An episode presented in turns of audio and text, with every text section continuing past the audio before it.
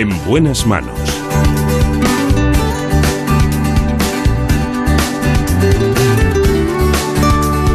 El programa de salud de Onda Cero. Dirige y presenta el doctor Bartolomé Beltrán.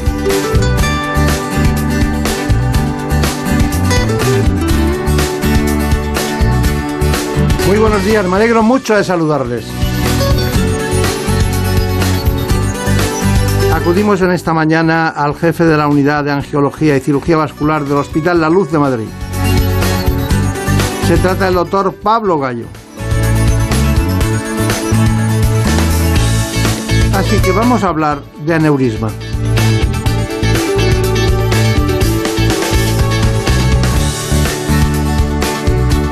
Y es que a veces es muy peligroso.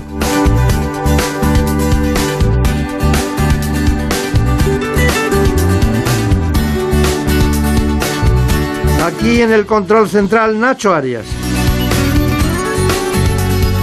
En la producción, como siempre, Marta López Llorente.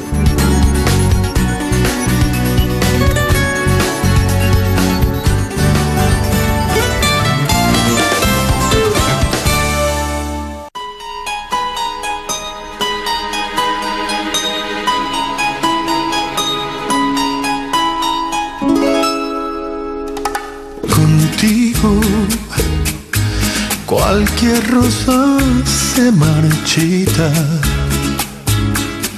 Sembraste la semilla del dolor. Desechas. Antes de cualquier otra cosa, me gustaría que ustedes conocieran este informe. Cosechas. El aneurisma es una dilatación de las arterias que se produce por un fallo en la pared del vaso sanguíneo. Como consecuencia, esta aumenta su diámetro y existe riesgo de rotura o de producirse una hemorragia interna. Se trata de una de las manifestaciones más comunes de la enfermedad arterial, y aunque puede producirse en cualquier arteria del cuerpo, son más frecuentes en el cerebro, detrás de la rodilla, en el intestino, en el brazo o en la aorta torácica. Pero sin duda el más frecuente es en la aorta abdominal, que representa el 80% de los casos. El problema es que normalmente no produce síntomas, por lo que se diagnostica de manera casual al realizar una ecografía o un TAC abdominal por otro motivo médico. Pero lo que sí se sabe es que afecta más a los mayores de 65 años, hombres y a personas fumadoras. Y aunque pueden tener origen genético, tener la presión arterial alta, el colesterol elevado, la enfermedad pulmonar obstructiva crónica y fumar pueden aumentar el riesgo de ruptura de aneurisma. Para prevenir que se produzca es imprescindible un seguimiento médico y controlar que aumente su tamaño. Cuando mide más de 5 centímetros de diámetro o crece más de medio centímetro en 6 meses, es necesario establecer un tratamiento. Y aunque habitualmente se realizaba mediante cirugía abierta, el tratamiento endovascular reduce el tiempo de hospitalización, las complicaciones, es más eficaz y menos agresivo para estos casos. Ciertamente hoy nos acompaña el doctor Pablo Gallo González, que es jefe del Servicio de Angiología y Cirugía Vascular del Hospital Ruber Internacional de Madrid. Ha trabajado en otros centros, creo que lo hizo en el Ramón y Cajal, ¿no? En, en cierto momento. Así es. ¿Y, y, y, en algún otro sitio ha estado? También prestamos atención ahora en el Hospital de, de San Rafael, aquí en Madrid. San Rafael. Está bien, está bien.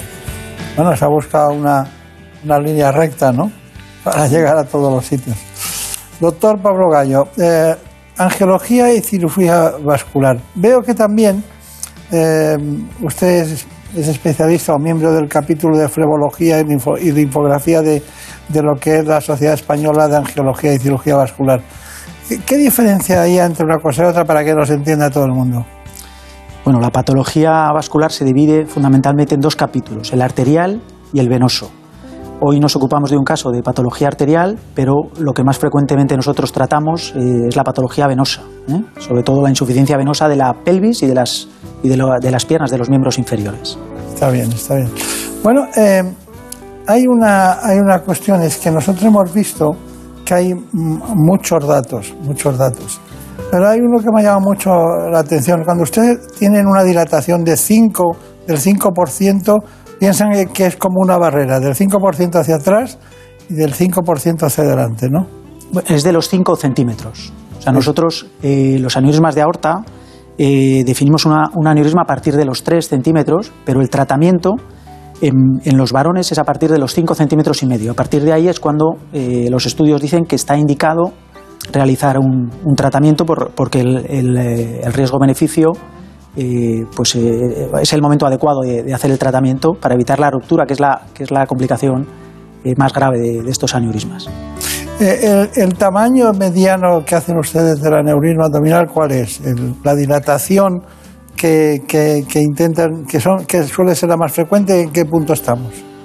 Eso ha, cambiado. Antes veíamos muchos aneurismas rotos y muchos aneurismas muy grandes. Ahora, gracias a la ecografía y a la multitud de pruebas que, hacen, que se hacen los pacientes de otras especialidades, encontramos eh, muchos aneurismas más pequeños, lo cual nos permite hacer un seguimiento y al llegar a ese tamaño eh, poderlos tratar. O sea, está mucho más controlada la población porque desgraciadamente esta patología no da síntomas en la mayoría de los casos. Solo cuando se ha hecho una ecografía, un escáner, una prueba de imagen, se ve, se ve el aneurisma. Bien, eh, ¿en qué, ¿en qué momentos ustedes encuentran un aneurisma? Es decir, ¿en una exploración habitual de otro tipo? ¿En que un paciente tiene algún mareo? Porque no llegan a la consulta cayéndose por el aneurisma, tengo Claro. un aneurisma, ¿no? La mayoría de los pacientes vienen diagnosticados de aneurisma de- por otra prueba, por el urólogo, muchas veces en, los, en, lo- en las revisiones de próstata que hacen habitualmente ellos. Ahí es cuando el ecografista que estudia la próstata ve el aneurisma y entonces nos remiten al paciente ya diagnosticado. Otras veces son pacientes eh, con enfermedad arterial crónica en las extremidades o en otros órganos que nosotros revisamos y al hacer una ecografía de control vemos que tiene un aneurisma y hacemos el seguimiento o el tratamiento según el, el tamaño. Claro. Pero dígame, ¿cuáles serían la- lo- los síntomas habituales por los que alguien, alguien, porque ahora eh, me da un poquito de, pena ¿no? de, contar una, serie de datos clínicos que pueden decir, a ver si voy a tener un aneurisma, ¿no? Pero los que son, diríamos, patognomónicos, los que son exactamente que dicen, aquí hay, puede haber un, un aneurisma, ¿cuáles son? Realmente no hay, no hay porque la aorta no duele, la aorta va creciendo y no duele. Hay algún paciente que ha venido, es muy delgado y se ha notado una masa pulsátil en el abdomen. Hay otros que tienen dolor lumbar, o sea, lo que realmente hace el aneurisma es, eh, es ir creciendo y dar clínica por, eh, por compresión de las estructuras vecinas, como pueden ser las vértebras, y dar dolor lumbar, otra serie de. pero, pero habitualmente no da, no da complicaciones. Del conjunto de actividades que lleva a cabo un cirujano vascular, ¿qué representa el aneurisma? Un 10% quizá, entre un 5 y un 10%. Claro que al que le, al que le toca es difícil. ¿Le ha llegado alguno que esté, diríamos, em, que no haya sido de esos que son profusos y en un momento, bueno, se puede perder la vida? ¿Ha llegado alguno de que, estaba empezando a, inducir el sangrado y han podido operar y Sí, sí, también hemos tenido ese, eh, ese tipo de casos. Son intermedios, no llegan a estar rotos, pero tienen dolor, han tenido un cuadro de hipotensión, alguna cosa que eh, hace sospechar a la, a la persona que está en urgencias, le pide un escáner y ahí se ve un aneurisma que ha empezado a fugar o que no tiene una, una rotura completa, sino contenida, y es lo que nos permite tratarlo de manera urgente y, y solucionarlo. Claro. Quería preguntarle, veo esa especie de artefacto que supongo que es un aneurisma ramificado, ¿no? Eh, ¿Me lo puede es, explicar en claro. un momento, ¿no? Sí. sin, sin mezclar cómo se pone ni nada? Simplemente valorar eh, en qué zona va. Es un molde de la aorta en el que vemos las ramas renales, la- el tronco celíaco y la arteria mesentérica superior. Eh, realmente esta es la zona que hemos tratado en el paciente que veremos posteriormente. La aorta debe ser eh, un cilindro recto y tener estas ramas sin esta dilatación que vemos aquí, que es el aneurisma en sí. Dentro ya lleva la prótesis, que como luego veremos luego, lleva sus ramas para cada una de, de las arterias Claro. viscerales. ¿Qué, qué- qué- qué zona es la más frecuente de las cuatro? Lo más frecuente es el aneurisma abdominal infrarrenal, Claro. y es el que tratamos habitualmente, pero a veces se complica y afecta a la zona visceral. Esta zona tiene más estructura y es más raro que se dilate porque la propia salida de las ramas da, un- da mayor estructura a la aorta. La parte infrarrenal, que no tiene ninguna, ninguna rama, es la zona donde habitualmente se localiza y es el sitio más frecuente con diferencia de los aneurismas de aorta. Eh, ¿Hay algún componente genético que, que nos pueda indicar que una persona es más proclive o que un descendiente sea más proclive a tenerlo? Hay historia familiar. Siempre que nosotros vemos un paciente con un aneurisma, eh, aparte de los factores de riesgo, recomendamos que se estudie a la familia porque sí que hay, como en casi todo, un, un componente familiar. Bueno, si tuviéramos eh, este texto, solo este texto, ya estaríamos bastante, bastante orientados. ¿Qué pregunta hay? Pues nos preguntan los espectadores, doctor, ¿en qué zona es más frecuente que se pueda producir un aneurisma? Porque parece ser que, que el abdominal es muy frecuente, pero ¿en qué otros sitios se podrían dar? Bueno, dentro de la patología vascular, el, el, sitio periférico más frecuente es la arteria poplitea, que es la arteria de la rodilla, la continuación de la arteria femoral. Ese es el sitio más frecuente de los aneurismas periféricos y esos aneurismas tienen más tendencia a hacer eh, trombo, a coagularse y a dar complicaciones eh, por falta de sangre en el pie que a romperse como pasa con, con, los de la aorta. Luego hay otro tipo de aneurismas en otras localizaciones, pero ya dependen de otras especialidades, como son los, los intracraneales, eh, claro. las arterias cerebrales. Eso sí que son fastidiados, ¿no? Porque ir a un vascular y que luego necesites un neurocirujano y, y otro tipo de especialistas es duro. Bueno, total, que el 80% de los aneurismas suelen ser abdominales sí. y como usted ha señalado. Bueno, volvemos a esa alternativa a la cirugía convencional, que son precisamente los aneurismas, en este caso aórtica. Aunque los aneurismas se pueden abordar por cirugía abierta, los avances terapéuticos han permitido realizar lo que se conoce como reparación endovascular. Se trata de una intervención mínimamente invasiva que ofrece además muchas ventajas respecto a la cirugía convencional.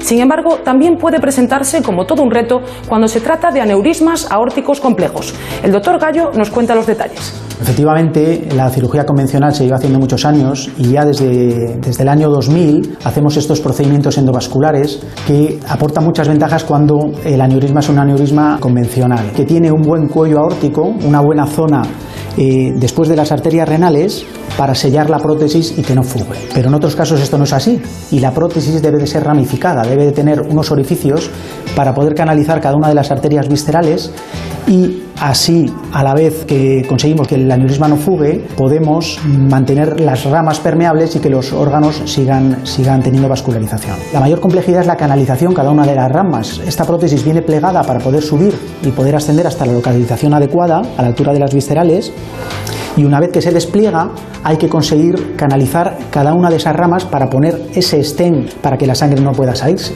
No es un estén habitual que usamos en las arterias para dilatarlas, sino que este estén lleva tela, lleva una cubierta que permite que la sangre solo vaya por el interior y no pueda salir hacia afuera. Y eso hay que hacerlo para las cuatro ramas.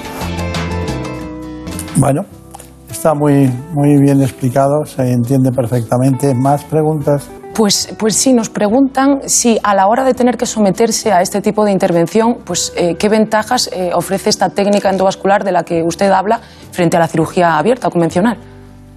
Bueno, eh, respecto al aneurisma infrarenal habitual, ya aporta ventajas claras porque no hay que abrir el, el, abdomen, no necesita una laparotomía, que es una apertura de la cavidad abdominal, para poder acceder a la aorta.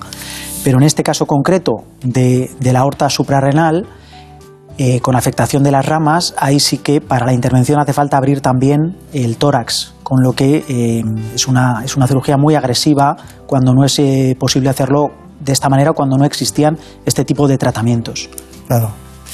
Y me imagino que será mucho más cómodo, es mínimamente invasiva, también eh, menos hospitalización, ¿no? Claro, efectivamente, el, el posoperatorio no tiene nada que ver porque eh, aquí hacemos eh, el acceso a través de, la, de una pequeña herida en, en, la clavícula y de una, una o dos incisiones en, en, las ingles para canalizar la arteria femoral, que es por donde claro. sube el dispositivo. Y además me imagino que habrá menos complicaciones también. Y también es, hay menos complicaciones, por supuesto. Cuando, cuando, hacemos este tipo de, intervenciones, eh, antes se hacía solo en pacientes con, con, una comorbilidad muy importante, pero cada vez los sistemas son más modernos y se pueden adaptar a, a aortas con distinta morfología y a pacientes eh, más jóvenes. Eh, también lo hizo Brenda Hermida esa reparación endovascular de una aorta abdominal.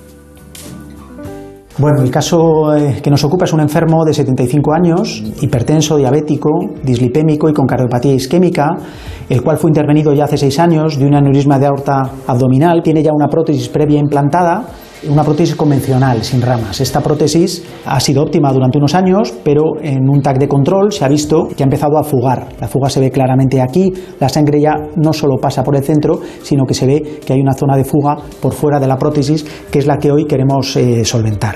Para este tipo de tratamiento hemos hecho una prótesis a medida, que solo vale para este paciente, que tiene cuatro eh, orificios, similar a la que yo tengo en la mano. Esta prótesis, al, eh, al ser implantada en la zona de la aorta en la que salen los troncos viscerales, es necesario que tenga unos orificios por los que vamos a alimentar cada una de esas ramas. Una vez que implantemos la prótesis, usaremos unos stents recubiertos que se van a introducir, como este que está colocado en cada una de las ramas, para que la sangre pueda pasar hacia los órganos diana sin mantener la fuga en el propio aneurisma y que así no crezca. Estos stents se inflan con un balón como este y eh, con un manómetro conseguimos dilatarlo a la presión que nosotros queremos para conseguir un diámetro mayor que el del propio orificio y que no fugue a través de él. Esta prótesis es una prótesis diseñada para otro paciente y la que vamos a usar hoy la podemos ver en este gráfico. Este gráfico es exactamente la prótesis eh, que necesita nuestro paciente, que a diferencia de esta otra es una prótesis bifurcada para cada una de las ramas y que tiene los cuatro orificios similares a los, a los que hemos visto ahora. Estamos, eh, siempre que hablamos con cirujanos eh, vasculares, sabemos que las varices es la patología más frecuente que ellos ven, pero cuando su disciplina llega al máximo en todos los sentidos, estamos hablando también de intervenciones sobre la carótida, concretamente el aneurisma, ¿no? ¿No es cierto, doctor, eh, doctor Gallo? Efectivamente. Es, es muy interesante, pero cuénteme, porque desde el primer momento eh, eh, ha generado usted una inquietud. Aquí tenemos la prótesis, pero este artefacto que tiene aquí, simplemente un manómetro. Eh, nos permite, en esta escala podemos ver la presión que damos a cada uno de los stents una vez que le consigamos canalizar, porque a través del brazo tenemos que llegar a canalizar cada una de las, de las ramas, que aquí parece sencillo, pero eh, tenemos que conseguir pasar una guía que a la vez salga por este orificio y entre en cada una, en un riñón, en el otro riñón, eso es. se Y le llaman las siete, una, dos, tres, cuatro, cinco, seis y séptimas. sí. eso es. Y una vez que consigamos eh, canalizar cada una de las ramas, pondremos un stent como este. ¿Y de qué se material adapta- es la prótesis esta? Esta prótesis está hecha de nitinol, tiene un chasis de acero de nitinol, que son estos stents que nosotros vemos, similar a los stents convencionales, y luego tiene tela, que puede ser de Dacron, que es, eh, es- tela, o puede ser PTFE, que es... eh, ¿Qué es lo que se convierte en como si fuera natural, no? Eso es, hace, hace de tejido natural para que eh, no, pueda, no pueda fugar. El objetivo de esta prótesis, a diferencia de un stent convencional, es que está forrado de tela para que la sangre no pueda salir entre los stents. Está bien, está bien. Con eso se manejan ustedes perfectamente. ¿De qué nacionalidad es esta prótesis? Esta prótesis es alemana. Alemana. Es el único lugar del mundo donde Realmente esto se dedica, muy pocas casas se, se dedican a hacer estas prótesis. Hay algunos en otros sitios, pero, pero esta es la casa comercial que habitualmente tiene, tiene más, Claro, eh, claro. más uso. Claro, claro. Bueno, hemos visto eh, la intervención, pero eh, ¿hay alguna pregunta en relación con ese tipo de intervenciones? Pues sí, no- nos preguntan si una vez eh, está controlado este aneurisma, ¿cómo es el seguimiento médico? ¿Cómo se controla esta prótesis y que todo vaya bien?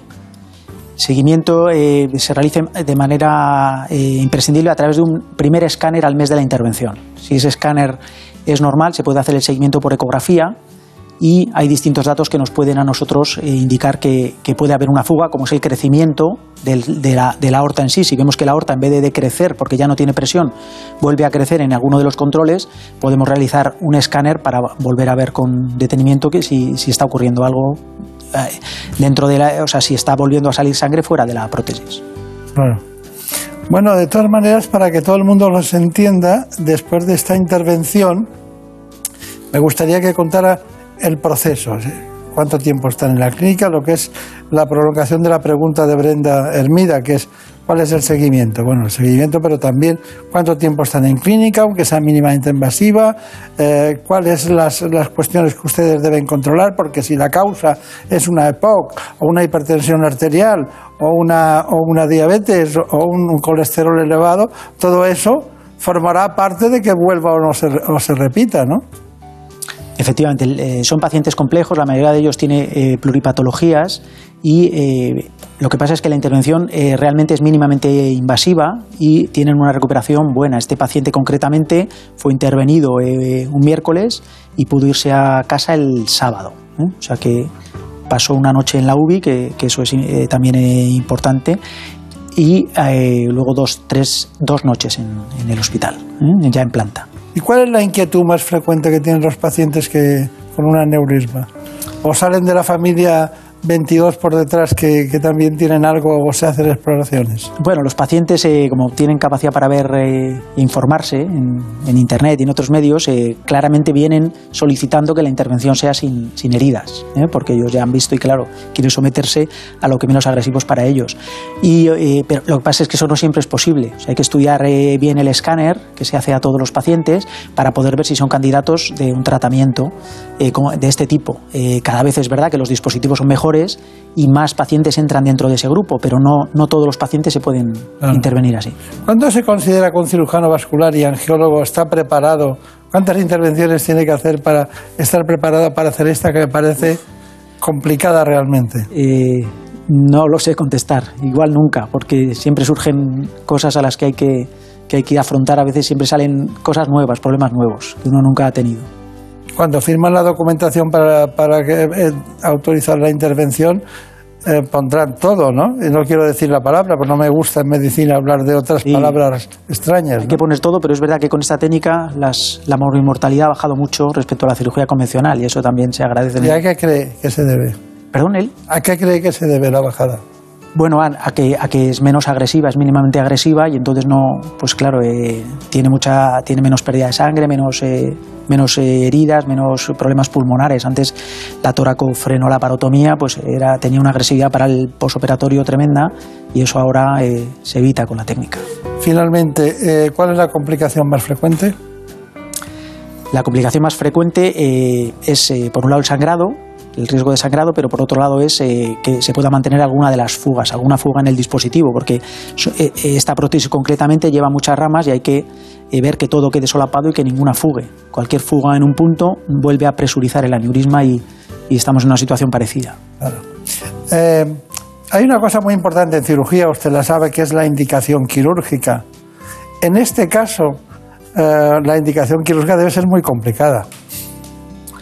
Bueno, la indicación realmente... De que, que, tenemos que hacer esto y no otra cosa, o esperar, o, o sí, aparte guiamos, de la, del, del, tamaño de la dilatación. Claro, ¿no? nos guiamos mucho por el tamaño y a partir de ahí ya sabemos que hay que tratarlo, pero claro, hay que coger en contexto cada paciente, su, su comorbilidad, su edad, sus enfermedades asociadas y... La edad también influye, claro. Claro, la edad también influye.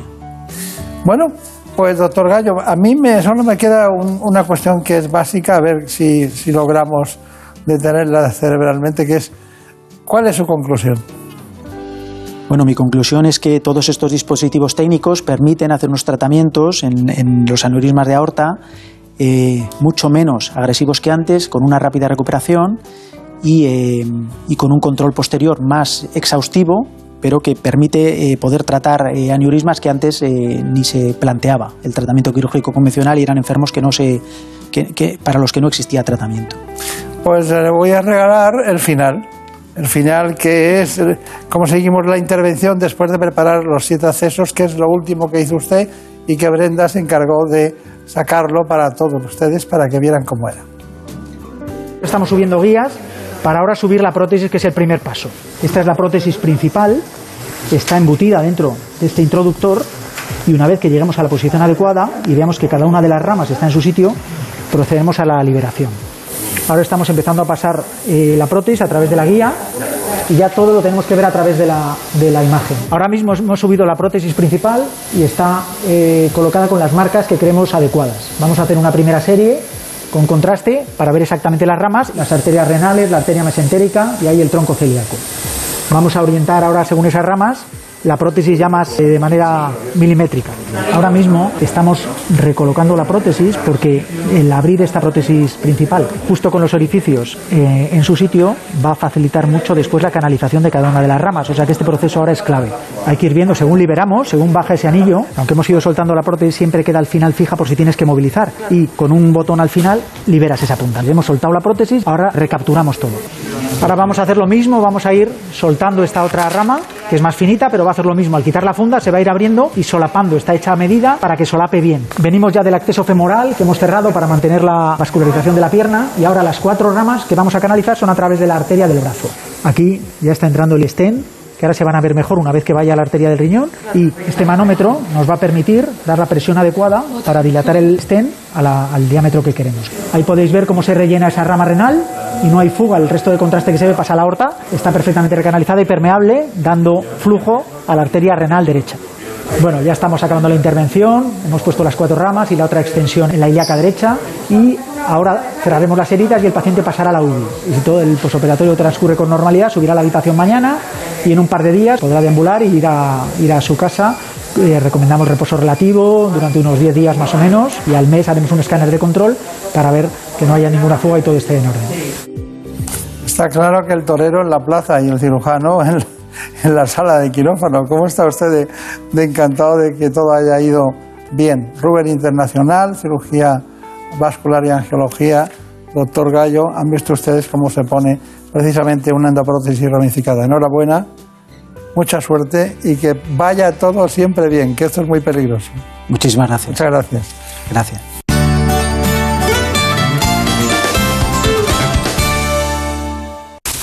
Es lógico. Murprotec, empresa líder en la eliminación definitiva de las humedades, patrocina la salud en nuestros hogares. ¿Conoces la relación entre cuidar de tu hogar y cuidar de ti? En Murprotec sabemos que cuando eliminamos las humedades de forma definitiva de tu hogar estamos cuidando de ti y de tu familia. Una vivienda libre de humedades es sana y segura. Llámanos al 930 1130 o accede en murprotec.es. Cuidando de tu hogar, cuidamos de ti. Con Cantizano tienes esa conexión especial. Algunos lo llaman complicidad. Feeling, buenas vibraciones. Buenos días, Jaime, que me alegro de oírte. yo también. De que está en ese programa, no sabes lo que yo me alegro, porque yo te he seguido siempre. Ay, qué alegría, ¿Sabes qué ay, qué alegría. Que, que me disloca y luego que tú haces. Yo no sé lo que hago, pero... Por fin no es lunes. Tu cita con Jaime Cantizano. Los fines de semana desde las 8 de la mañana y en cualquier momento en la web y en la app de Onda Cero. Me estoy empezando a enganchar a tu programa. Esto se llama reforzar la confianza y la fidelidad. Te mereces esta radio. Onda Cero, tu radio. Juan Diego Guerrero nos ofrece la última hora de la actualidad los sábados y domingos en Noticias Fin de Semana. Enseguida les llevamos a dar la vuelta al mundo. El Cuerpo Nacional de Policía ha echado el guante a los integrantes de una organización. La decisión del primer ministro Boris Johnson se hará realidad. Este lunes contamos lo que dicen el presidente del gobierno y el líder de Alemania, Angela Merkel. Comienza hoy precisamente ya la visita. Noticias Fin de Semana con Juan Diego Guerrero. Los fines de semana a las 7 de la mañana, a las 2 de la tarde y siempre que quieras en la app y en la web de Onda Cero. Te mereces esta radio. Onda Cero, tu radio. En Onda Cero.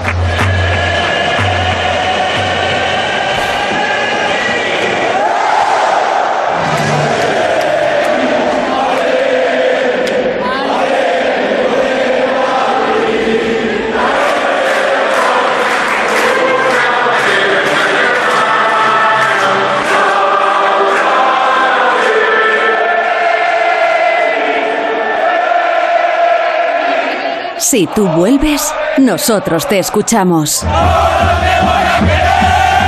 Tu pasión es la nuestra. Radio Estadio, el orgullo del deporte. Te mereces esta radio. Onda Cero, tu radio.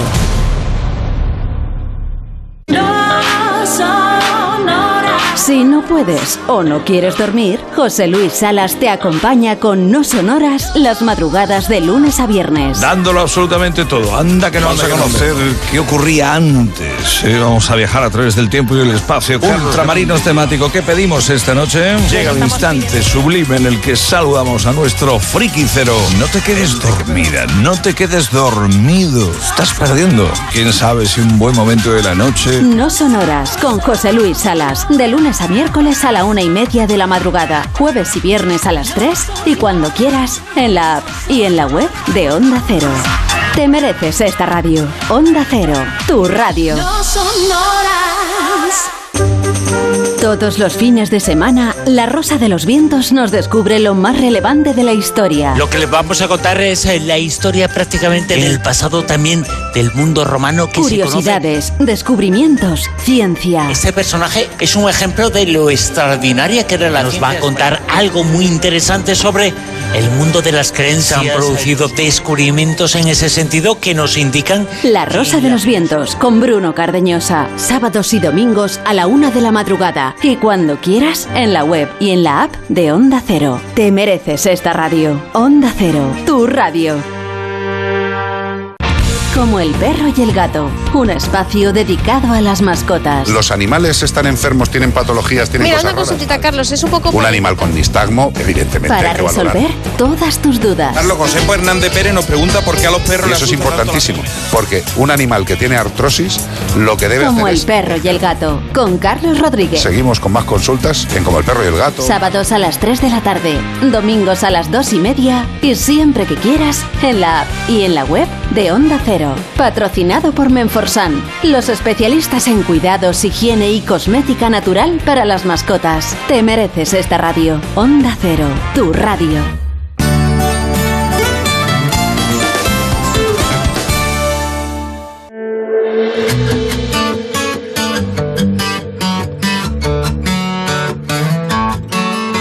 ¿Quién te dijo esa mentira? Que eras fácil de olvidar.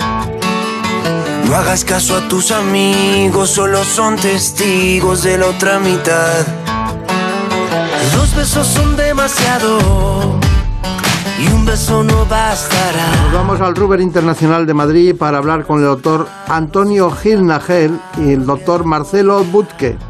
Ya no tienes que huir. Porque queremos conocer todos aquellos aspectos importantes de la epilepsia o epilepsia. Que acudimos a la unidad de epilepsia del Hospital Ruber Internacional de Madrid.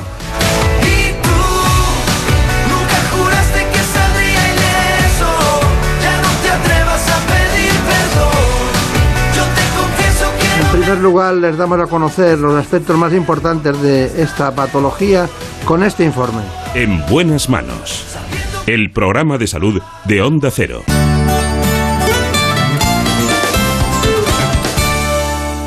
Cerca de 400.000 personas padecen epilepsia en España, una enfermedad de la que cada año se diagnostican 20.000 nuevos casos. Afecta a todos los grupos de edad, pero tiene más incidencia en niños, adolescentes y ancianos. Se trata de un problema físico que está causado por un funcionamiento anormal esporádico de un grupo de neuronas, debido a que en estos casos el cerebro está predispuesto para generar crisis epilépticas. A veces la epilepsia puede pasar desapercibida, ya que como en algunos casos las crisis son transitorias y poco frecuentes, pueden no ser bien identificadas por los pacientes o sus familiares y por eso existe un infradiagnóstico. Generalmente estas crisis duran apenas unos segundos o minutos y cuando finalizan el cerebro vuelve a funcionar con normalidad y la mayoría de los pacientes son plenamente capaces el resto de su tiempo. Pero no todos los pacientes con epilepsia sufren estas crisis con convulsiones. Solo se manifiesta así en un 30% de los casos. Presentar falta de respuesta a los estímulos, realizar repetidamente movimientos automáticos o tener ausencias son también otras manifestaciones de las crisis epilépticas.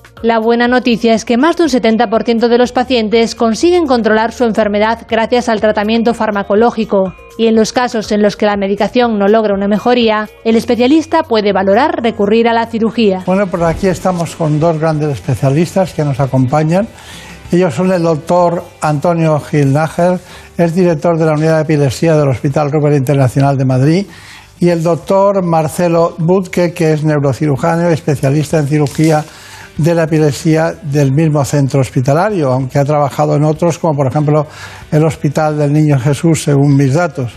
Los dos tienen una dilatada experiencia. Doctor Ginlager, ¿qué tal? De todas maneras, eh, veo la epilepsia y me llama mucho la atención el hecho de que una descarga normal después dure tan poco tiempo, dura entre uno y cinco minutos. Eh, es muy curioso eso, ¿no? Eso habla de que nuestros cerebros tienen unos buenos mecanismos de contención, porque la epilepsia nos acompaña eh, desde, desde que existe eh, conectividad neuronal. Se presenta en todo tipo de especies animales y ya la naturaleza nos ha provisto de sistemas para aplacar las crisis y que no duren tanto. Claro, claro. Eh, ¿Dónde nació usted? Nací en Newport News, Virginia. En Virginia, ya me parecía a mí. Porque, que- por- pero de todas maneras usted se formó o estuvo en cierto momento en Minnesota, ¿no? Estuve en Minnesota y en Chicago. Y en Chicago. Minnesota es un sitio especial. Allí están todos los hospitales importantes del mundo, ¿no? Según nuestros datos, ¿no? No sé si todos, pero hay varios buenos. Varios buenos, sí. Y mucha, mucha agua. Y nieve.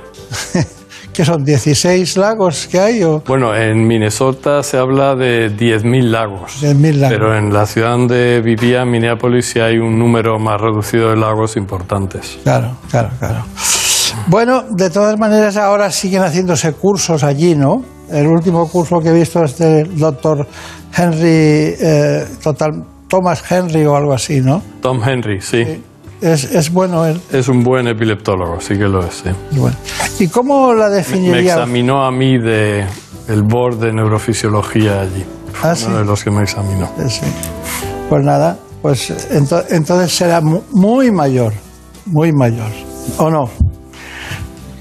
Debe tener 8 o 9 años más que yo. Sí, solo. Sí. Y ya le examinaba, pues debe saber mucho. Sí, sí, muy curioso. Bueno, el doctor eh, Marcelo, concretamente Vázquez, es un, es un especialista también que mm, se formó en la Facultad de Medicina de en Brasil, creo, fue en Brasil, en un lugar de Brasil que no, no quiero acordarme, ¿no? Es un nombre muy compuesto, ¿no? Sí. ¿Cómo es el sitio? Rio Grande do Sul. Sí. Y, allí mucho niño y lógicamente mucha epilepsia, malos partos, ¿no? En muchas ocasiones eso influye mucho, ¿no? Sin duda. Y, y de origen alemán. Sí. Mi abuelo es alemán. Ah, Su abuelo, su abuelo. Bueno. Pues nada, con dos grandes especialistas sabemos que hoy en día el 70% de los problemas en relación con la epilepsia se solucionan con medicamentos. Nos queda un margen de un 30%. ¿Por qué son esos pacientes? Eh, porque se resisten al tratamiento, hay una especie de resistencia al tratamiento, porque eh, es variopinto eh, el origen de la epilepsia. ¿Por qué es eso? ¿Qué dice el jefe?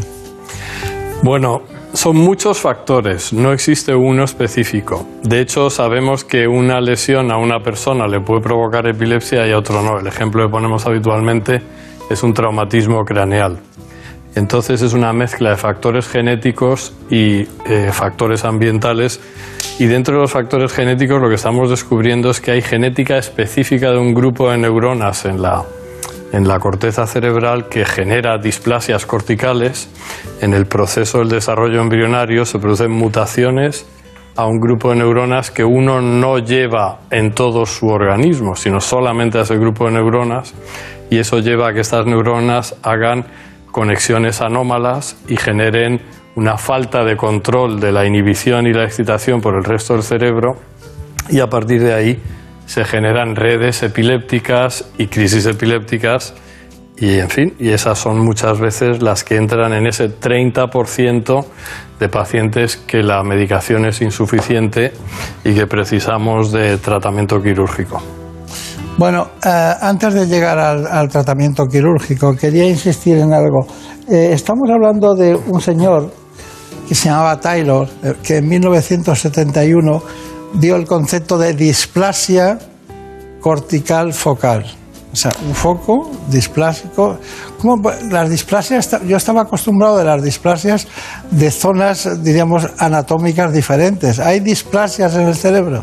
Sí lo hay, lo que pasa que en neurología, en epilepsia hemos usado la palabra displasia de una manera diferente que, por ejemplo, la que usan los ginecólogos cuando hacen citologías, etcétera. La displasia en epilepsia no es una lesión que se desarrolla con el tiempo, que tenga relación con infecciones o que tenga relación con una premalignidad. La displasia en epilepsia, la que describió Taylor, es un tipo de anomalía que surge de una mutación que llamamos somática, de unas cuantas de una neurona a partir de la cual se ha generado luego todo un árbol de neuronas en el periodo embrionario. Es decir, deberíamos usar, si usamos la terminología de otros médicos, otra palabra. Y de hecho se están llamando también trastornos de la migración neuronal para un poco diferenciarnos pero es una palabra, es una expresión más compleja, más larga, y al final todos decimos displasia de Taylor, ¿no? 50 años fue, hace 50 años, fue en el 71. Pero luego, más adelante, tengo datos del 95 de Mitchell, que la siguió llamando displasia, ¿no? Es un Claro, ya se ha acarreado el nombre y no se ha cambiado. Claro. Eso también nos pasa con alguna otra entidad que se creyó inicialmente que era un tumor, se llama tumor neuroepitelial disembrioplásico, y que en realidad no son tumores. Y ahora tenemos un problema muchas veces importante cuando a un paciente se le ha diagnosticado tumor neuroepitelial disembrioplásico, porque lo primero que tenemos que hacer es explicarles que no crecen, que no tienen nada que ver con los tumores y hay que darles una pincelada de historia Claro. para que entiendan que en medicina una vez que generas un concepto aplicado a un nombre, décadas después ya te cuesta mucho cambiarlo. No puedes de repente llamar a todas las personas y decir, no, que aquello que llamábamos así ahora lo vamos a llamar de otra Claro, manera. claro, claro. Sí, se ha, se ha acumulado ese nombre ya en, en- en el tiempo. Doctor Marcelo Buzqué, una cuestión. ¿Por qué cree usted que eh, se pueden llegar a tardar 10 años en diagnosticar una epilepsia? El diagnóstico muchas veces tarda por muchos factores, porque no llega a los neurólogos que tienen que llegar, o sea, muchas veces en niños hay algún tipo de crisis epiléptica que no son capaces de detectar que es una crisis, son alteraciones que hacen algún movimiento extraño, son pequeñas crisis que no son detectables por un médico normal, por su pediatra. Y también hay muchos pacientes que tienen crisis nocturnas durante el sueño y que no se dan cuenta, y los familiares tampoco. Hasta que pasado un tiempo te- tienen crisis diurnas y algunas veces se generalizan, pierden el conocimiento y ahí sí van a un médico, a un hospital y se diagnostican con epilepsia. Luego veremos unas técnicas en las que intervienen los dos especialistas que nos acompañan, neurocirujanos, pero hay una cuestión, la energía láser controlada, eh, eh, esa eh, de los, del 30% que queda, ¿cuáles acaban en ese trayecto, en ese camino de- hacia, hacia la solución de ese problema? Sí, la principal indicación de la cirugía con láser es cuando se ve una imagen, una lesión en la resonancia. Por ejemplo, cuando se ve una displasia cortical que causa la epilepsia, cuando se ve un tumor también benigno, también se puede tratar con láser y eliminar el tumor. También los, los angiomas también cerebrales que causan epilepsia que se ven en la resonancia también se pueden tratar con, con láser. Cuando se ve la lesión y cuando el tamaño de la lesión no pase de 5 o 6 centímetros. Bueno, recurrir a la cirugía siempre es lo último que hay que hacer, pero lo fundamental todo es que las cosas estén indicadas, sobre todo en cirugía. Pero también es muy importante localizar esos puntos milimétricos que están en una zona de lo que es eh, el cerebro más básico de todos, ¿no? Pero sobre todo es importante llegar a un diagnóstico. Eh, el doctor Gil Nájera nos, va, nos lo va a explicar en este reportaje que hizo Javier Saz. El vídeo EG es un ingreso en una habitación preparada para ello, en la cual hay una serie de cámaras de vídeo que van a apuntar al paciente constantemente.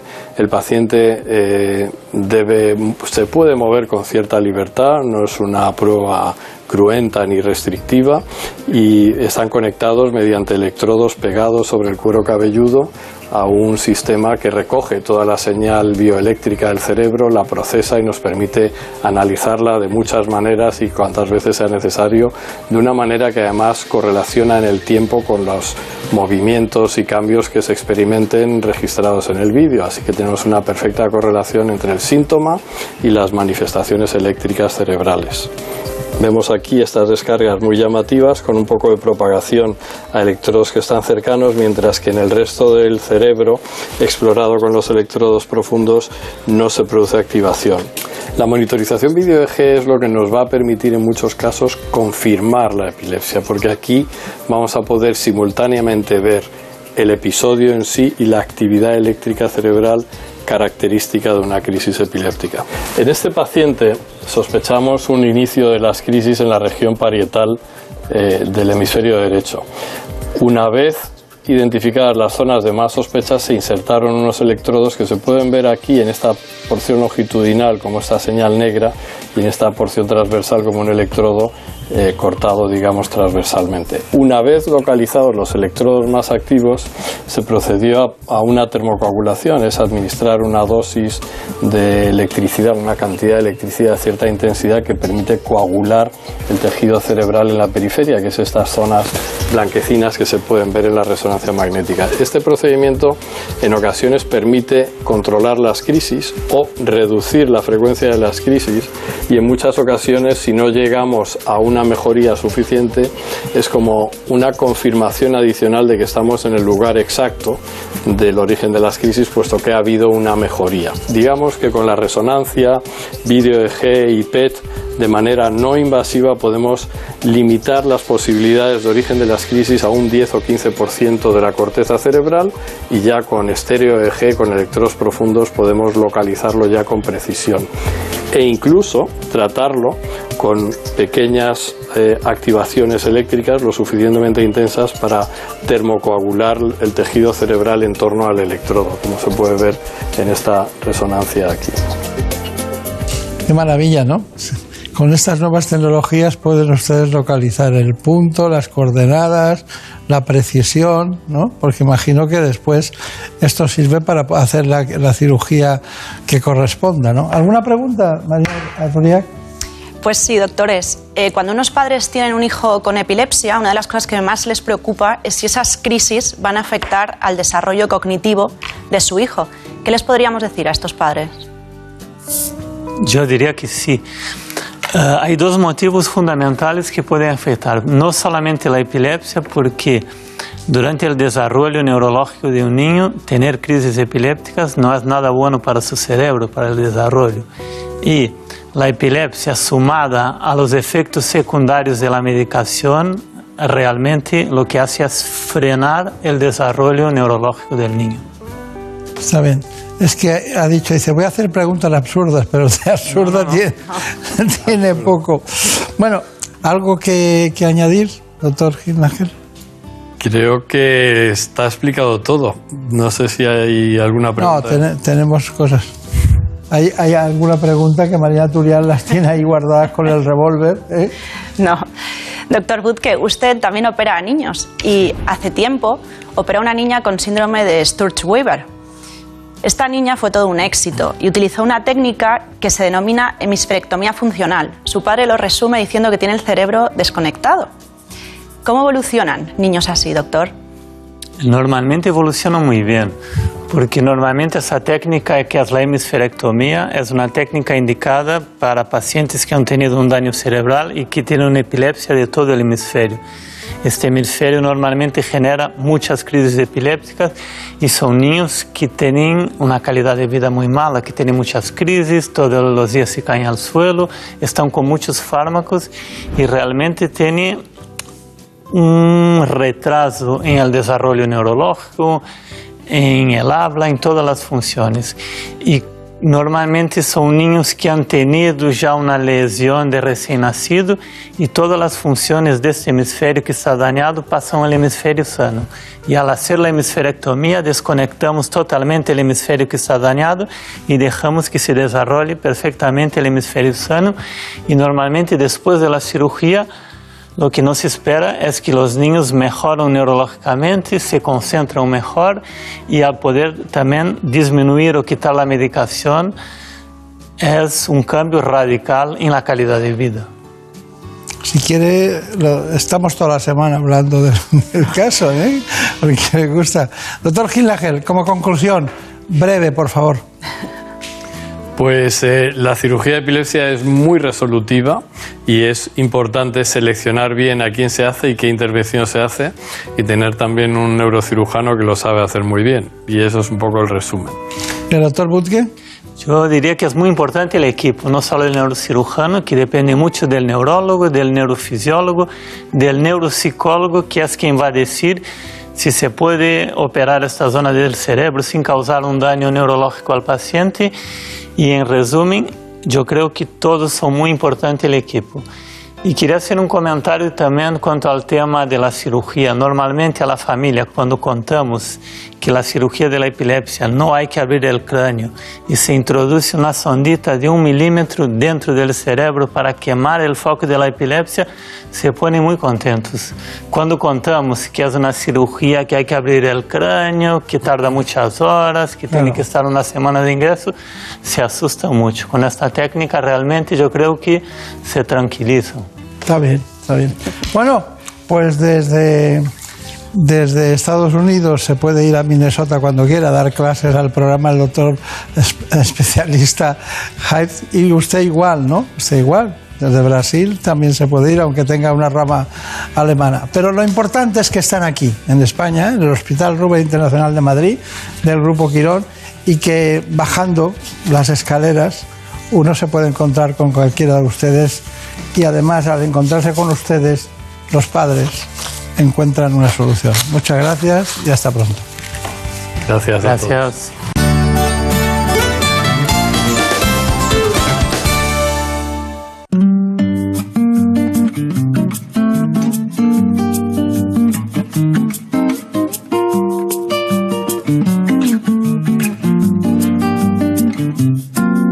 Prefiero no hacer caso a la cabeza. Me quedo con eso. Acudimos ahora a los informativos. Para eso esperamos aquí mismo a nuestros compañeros que se dedican a contarnos lo que ha pasado en España y en el mundo.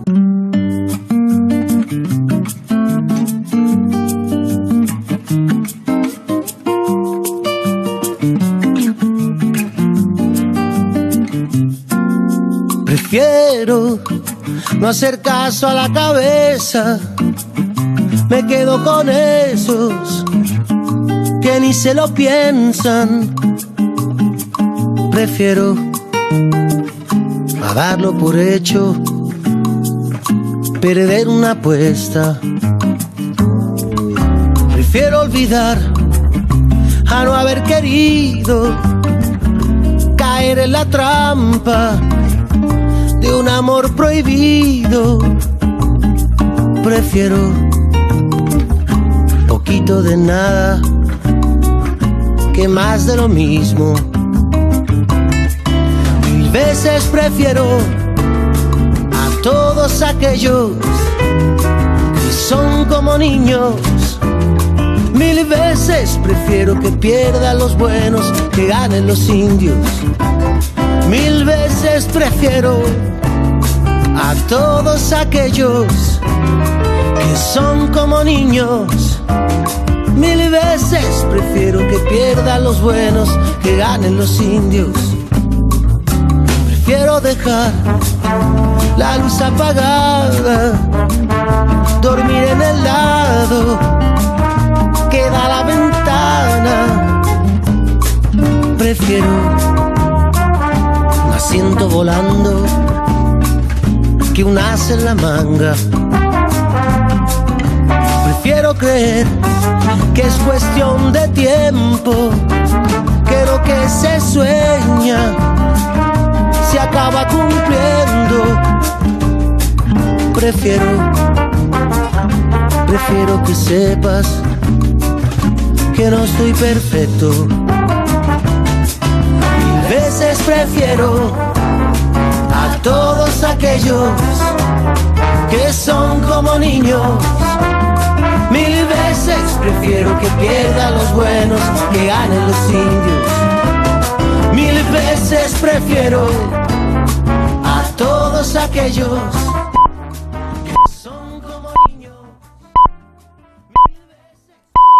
Son las 5, las 4 en Canarias. Noticias en Onda Cero. Muy buenas noches. El presidente del gobierno, Pedro Sánchez, eh, se ha comprometido en una entrevista que publica hoy el diario El País a que cuando acabe el año 2021 los españoles verán que han pagado de luz lo mismo que en el año 2018. Ha añadido que están trabajando con un plan para llegar a un compromiso concreto, que todos los españoles, con un consumo medio al final del año 2021, paguen una cuantía semejante o similar a la que pagaron en ese año 2018 lógicamente con el IPC descontado. El Gobierno se hace cargo de la preocupación social del alza del precio mayorista del mercado de la energía. Nos hacemos cargo. Y estamos trabajando con un plan para llegar a un objetivo concreto, a un compromiso concreto. Y es que al final del año 2021, cuando los españoles echan la vista atrás y vean lo que han pagado en la factura de la luz, en el recibo de la luz, paguen una cuantía similar y semejante a la que tuvieron en 2018. Por cierto, el precio mayorista de la luz se paga hoy domingo a 128,70 euros por megavatio hora. El portavoz de Esquerra Republicana en el Congreso de los Diputados, Gabriel Rufián, ha pedido en la sexta noche que el Gobierno limite el beneficio de las eléctricas. Que el Gobierno aproveche el fin de las concesiones administrativas a las centrales hidroeléctricas para limitar los beneficios de esas eh, eléctricas mediante una figura jurídica ya reconocida en cuanto a las energías renovables, que es el beneficio eh, racional, el beneficio razonable. Y en Galicia ya ha llegado el marinero Pablo Costas, que ha hablado después de estar retenido 11 meses en Yemen tras una denuncia australiana por estar realizando su barco, denominado El Cobija, una presunta pesca ilegal. Ha contado en Onda Cero, por fin no es lunes, que ha pasado un auténtico calvario y aunque el gobierno de España no quiere decirlo, Pablo Costas ha asegurado que lo que ha sufrido ha sido un secuestro. Porque yo escucho, claro, eh, todas suposiciones. Detenido, Pff, para nada, nunca me dijeron que estaba detenido. Ten- eh, retenido, tampoco. ¿Me puedo ir? No, no se puede ir. Bueno, pues entonces, eh, eh, ponle tú el nombre, ¿entiendes? Y el consulado, pues, lo, pues lo mismo. Lo mismo, que no sabía que, que, qué nombre le poner a eso. El gobierno, pues bueno, es diplomático, no, no habla de secuestro, claro, lógicamente, pero yo que lo he padecido, sí. Esta madrugada hemos conocido que al menos siete policías han muerto y varios han resultado heridos en un ataque del grupo terrorista Estado Islámico en Irak. Los enfrentamientos entre las fuerzas de seguridad iraquíes y el Estado Islámico son comunes en la región, donde el grupo yihadista aún mantiene una presencia importante. Y en la información deportiva, este domingo juega la selección española ante Georgia en partido de clasificación para el Mundial de Qatar. El combinado de Luis Enrique está obligado a ganar después de la derrota del pasado jueves en Suecia. El seleccionador se ha mostrado optimista. No depende de nosotros eh, pasar como primeros en noviembre, pero depende de nosotros estar en el próximo Mundial. Si vamos a, la repesca que, que tenemos asegurada y ganamos nuestros dos partidos, estamos en el Mundial. O sea que depende de nosotros. Como siempre, esto tiene varias vertientes. Nosotros los profesionales intentamos mirarlo desde el lado más positivo. En la segunda división española se han disputado cinco partidos cuyos resultados han sido los siguientes. Eibar 1, Leganés 1, Cartagena 1, Real Sociedad B 0, Tenerife 2, Ponferradina 0, Almería 2, Málaga 0 y Fuenlabrada 1, Lugo 1. 1. Y este domingo termina la Vuelta Ciclista de España con la contrarreloj individual entre Padrón y Santiago de Compostela, de un recorrido de 33 kilómetros y donde si no se produce ningún tipo de percance, ni caída ni accidente, Roglic va a ganar por tercera vez consecutiva la ronda española. Las noticias vuelven a la sintonía de Onda Cero cuando sean las 6 de la mañana, las 5 en Canarias, y siempre están actualizadas en nuestra página ondacero.es. Síguenos por internet en ondacero.es.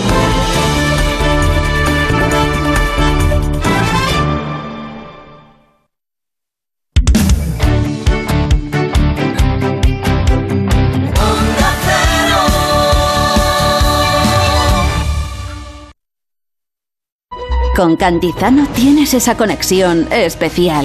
Algunos lo llaman complicidad, feeling, buenas vibraciones. Buenos días, Jaime, que me alegro de oírte. yo De que está en ese programa, no sabes lo que yo me alegro, porque yo te he seguido siempre. Ay, qué alegría, ¿Sabes ay, qué que, alegría. que me disloca y luego lo que tú haces. Yo no sé lo que hago, pero... Por fin no es lunes. Tu cita con Jaime Cantizano. Los fines de semana desde las 8 de la mañana y en cualquier momento en la web y en la app de Onda Cero. Me estoy empezando a enganchar a tu programa. Esto se llama reforzar la confianza y la fidelidad. Te mereces esta radio. Onda Cero, tu radio.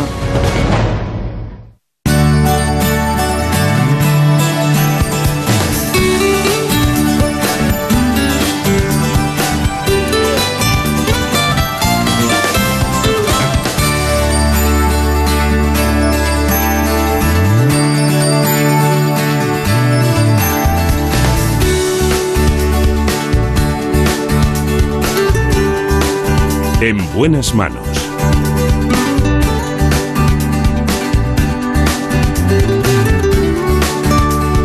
El programa de salud de Onda Cero. Dirige y presenta el doctor Bartolomé Beltrán.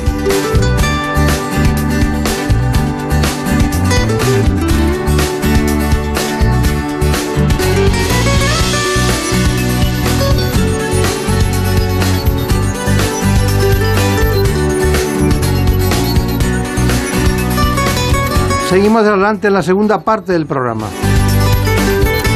Vamos a contarles algo, quizás profundo, de una perversa combinación. Me refiero a la obesidad y el COVID-19.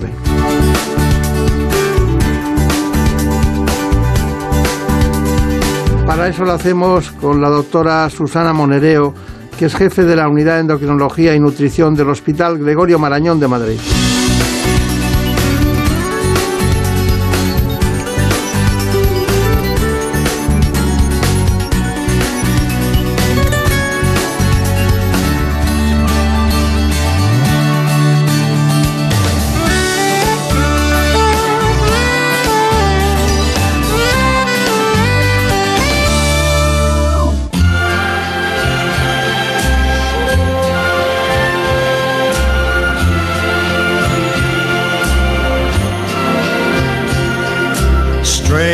Strangers in the night, exchanging glances, wandering in the night. What were the chances we'd be sharing love before the night was obesidad y COVID-19 son un binomio maléfico que hoy queremos desbrozar con la doctora Susana Monereo. Pero antes, conozcamos este informe. En buenas manos. El programa de salud de Onda Cero.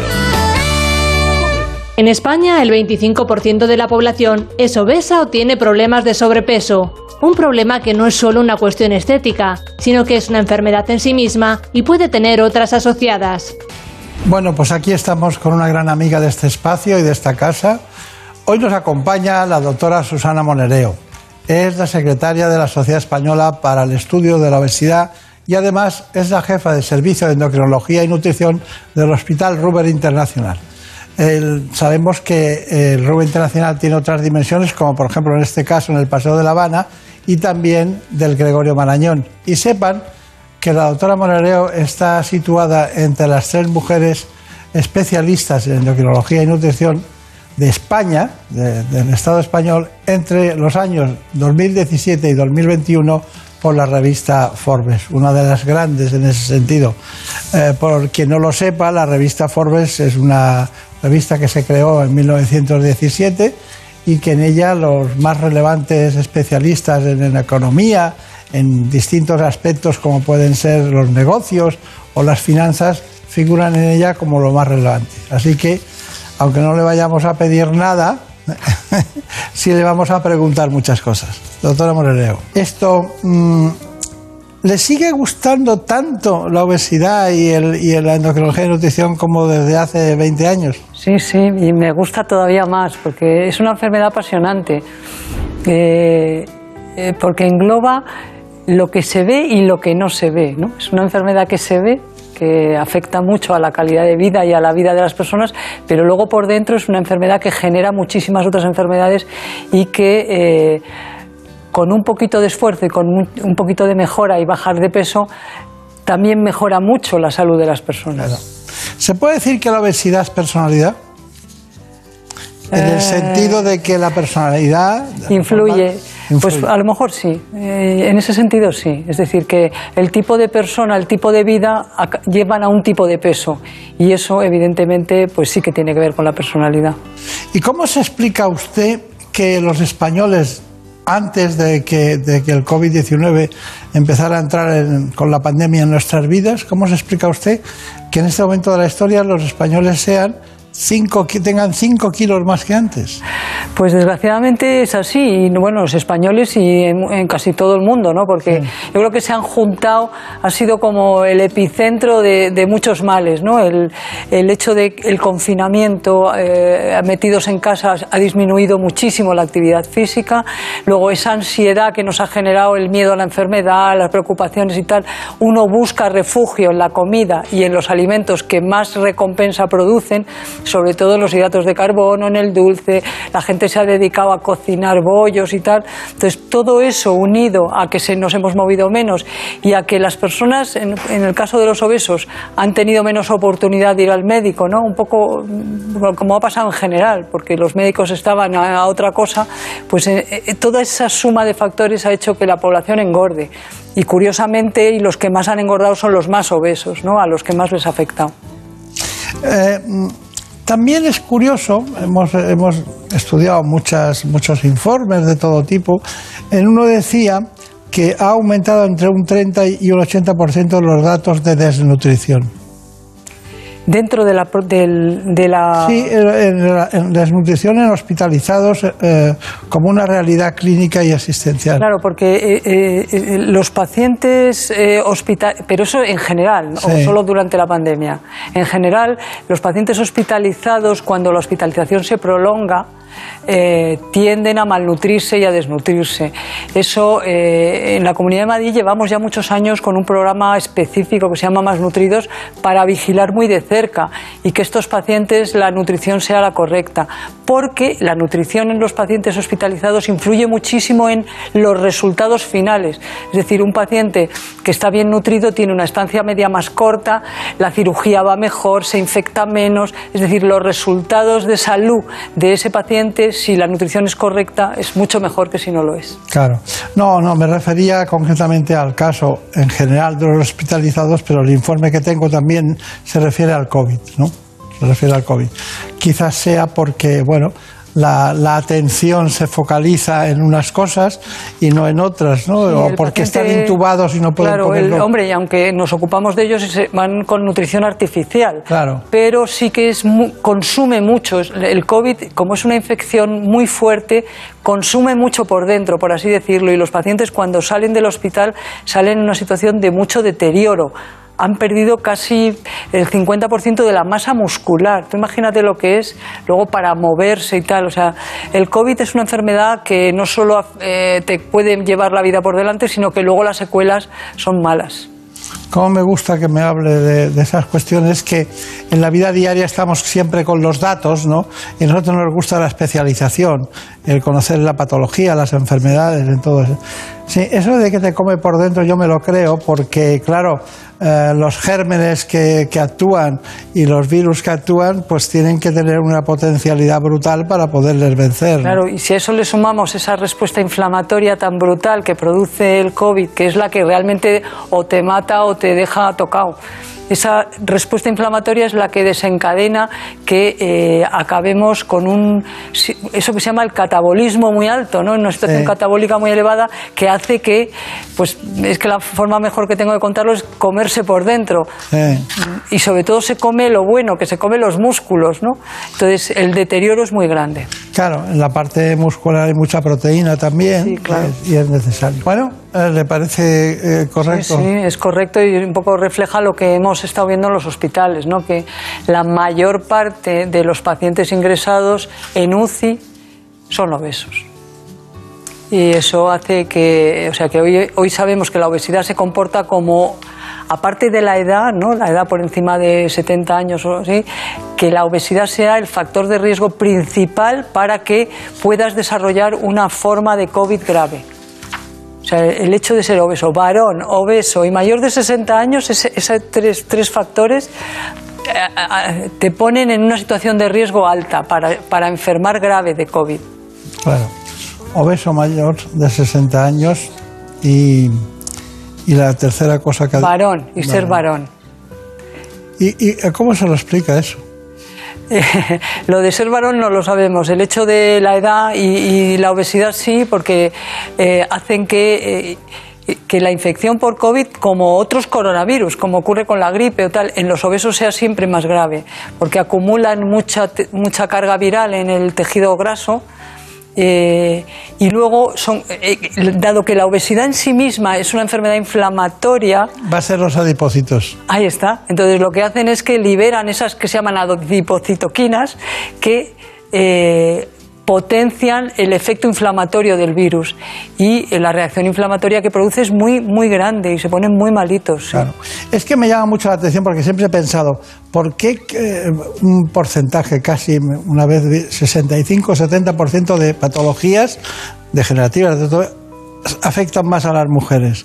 Y de repente cuando encuentro alguna que les afecta menos, me, me alegra, ¿no? Entonces, Ah, vale. sí, sí, porque incluso pensé en, en hacer un libro de ese tipo, es decir, las enfermedades que matan a las mujeres, ¿no?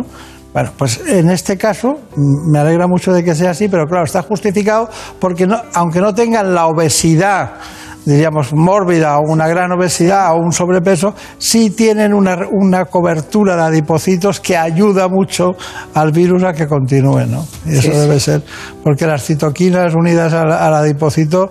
Malo. Puede ser muy malo eso, Muy sí. malo. Muy malo. Bueno, eh, Marina Turiac, le presenta a Marina Turiac. eh, dice que no nació en Ibiza, pero es de Ibiza. Y, y aquí tenemos a, a Marina Montiel. ¿Tienes alguna pregunta? Sí, doctora. Eh, para hacer frente a la pandemia nos hemos grabado a fuego ciertas conductas como distancia social, uso de mascarilla. Se nos olvida algo muy importante y es el exceso de peso y practicar deporte. ¿Nos lo tomamos en serio? Sí, yo siempre he querido durante esta pandemia y siempre que he podido lo he dicho, es que deberíamos añadir a esa de la mascarilla y tal, cuida tu peso, ¿no? Como un recordatorio continuo de que no debes engordar, que si engordar es malo en sí mismo, si lo asociamos al tema del COVID, pues es peor, ¿no? Entonces sí que estoy totalmente de acuerdo en que la recomendación de no engordar, cuidando un poco la alimentación, no inflándote a, a bollos y a todo esto, y luego el ejercicio físico que es muy importante y se puede hacer en casa con vídeos, con, o sea que una bicicleta estática, hay muchas maneras de moverse, es muy muy importante. Y doctora, ¿los pacientes con exceso de peso tienen más riesgo de contagiarse de COVID o tienen peor pronóstico? Las dos cosas. Tienen más riesgo de contagiarse porque el tejido graso tiene una proteína donde es- esas rayas que tienen los virus, esas proteínas entran con muchísima facilidad, una proteína receptora, y luego se almacenan en el tejido adiposo contagian más y tienen una duración más larga de la enfermedad porque acumulan mucho virus dentro. Entonces sí que es una situación de riesgo. Por lo tanto, no engordar, incluso eh, adelgazar, pues es una recomendación estupenda para varones y mayores de 60 años. Tengo tres datos que son impresionantes. No me los acabo de creer. Menos mal que está usted aquí. La obesidad incrementa un 113% el riesgo de hospitalización por COVID. Sí, claramente. Sí, sí. Eh, Uno echa así una mirada y en, en los informativos que, o en los hospitales donde estamos y la mayoría de los que vemos ingresados son obesos. Y, y un 78% para ir o que están ingresados a la UBI. Sí, sí, sí, por eso. Y luego de esos, de la UBI, desgraciadamente, eh, un 40 o un 50% fallecen. O sea que es una progresión, el hecho de ser obeso es un factor muy, muy potente para pasarlo mal con el COVID. Casi me dan ganas de salir a correr. Venga. claro, porque claro, aquí el sedentarismo es lo peor que hay. El traslado al plan oral de cosas que nos den placer para estar más tranquilos, peor todavía. Y varón ya soy, mientras no se demuestre lo contrario. es una cosa brutal, lo de la microbiota. Es que ahora hay una tendencia de personas, yo me cuido mucho, hago ejercicio y tal, tomo mm, lácteos, tomo yogures y ese tipo de cosas, pero no está demostrado. No está demostrado ese tema. Eh, ¿De la microbiota? No, esta- la microbiota está clarísimo que está demostrada, pero en los temas de recomendaciones para la alimentación en, tiempo de COVID no está demostrado. No, eso no está demostrado, pero sí sabemos que la dieta mediterránea como tal, ¿no? en los grandes estudios como el Predimed, todo esto que hay hecho, ha demostrado con creces que es una dieta completa y que es útil en general en la salud. ¿no?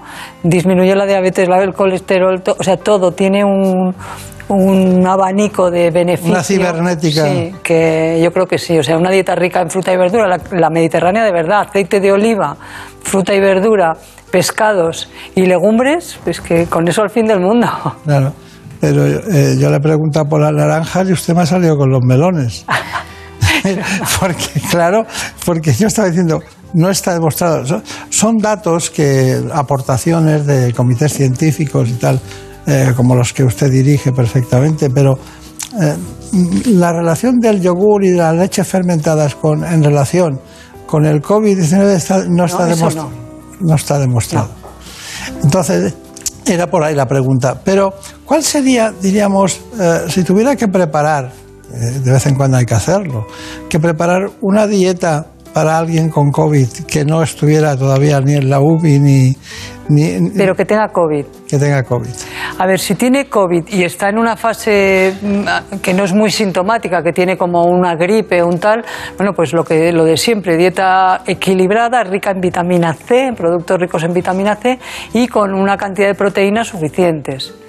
Si el paciente está en fase post-COVID, lo que tiene que aumentar son los hidratos de carbono, más para que tenga una energía más rápida, ¿no? En caso de que esté, ya ter- haya terminado el COVID y haya salido de una fase eh, tóxica. Entonces, en ese momento, más pasta, eh, más hidratos de carbono de absorción lenta.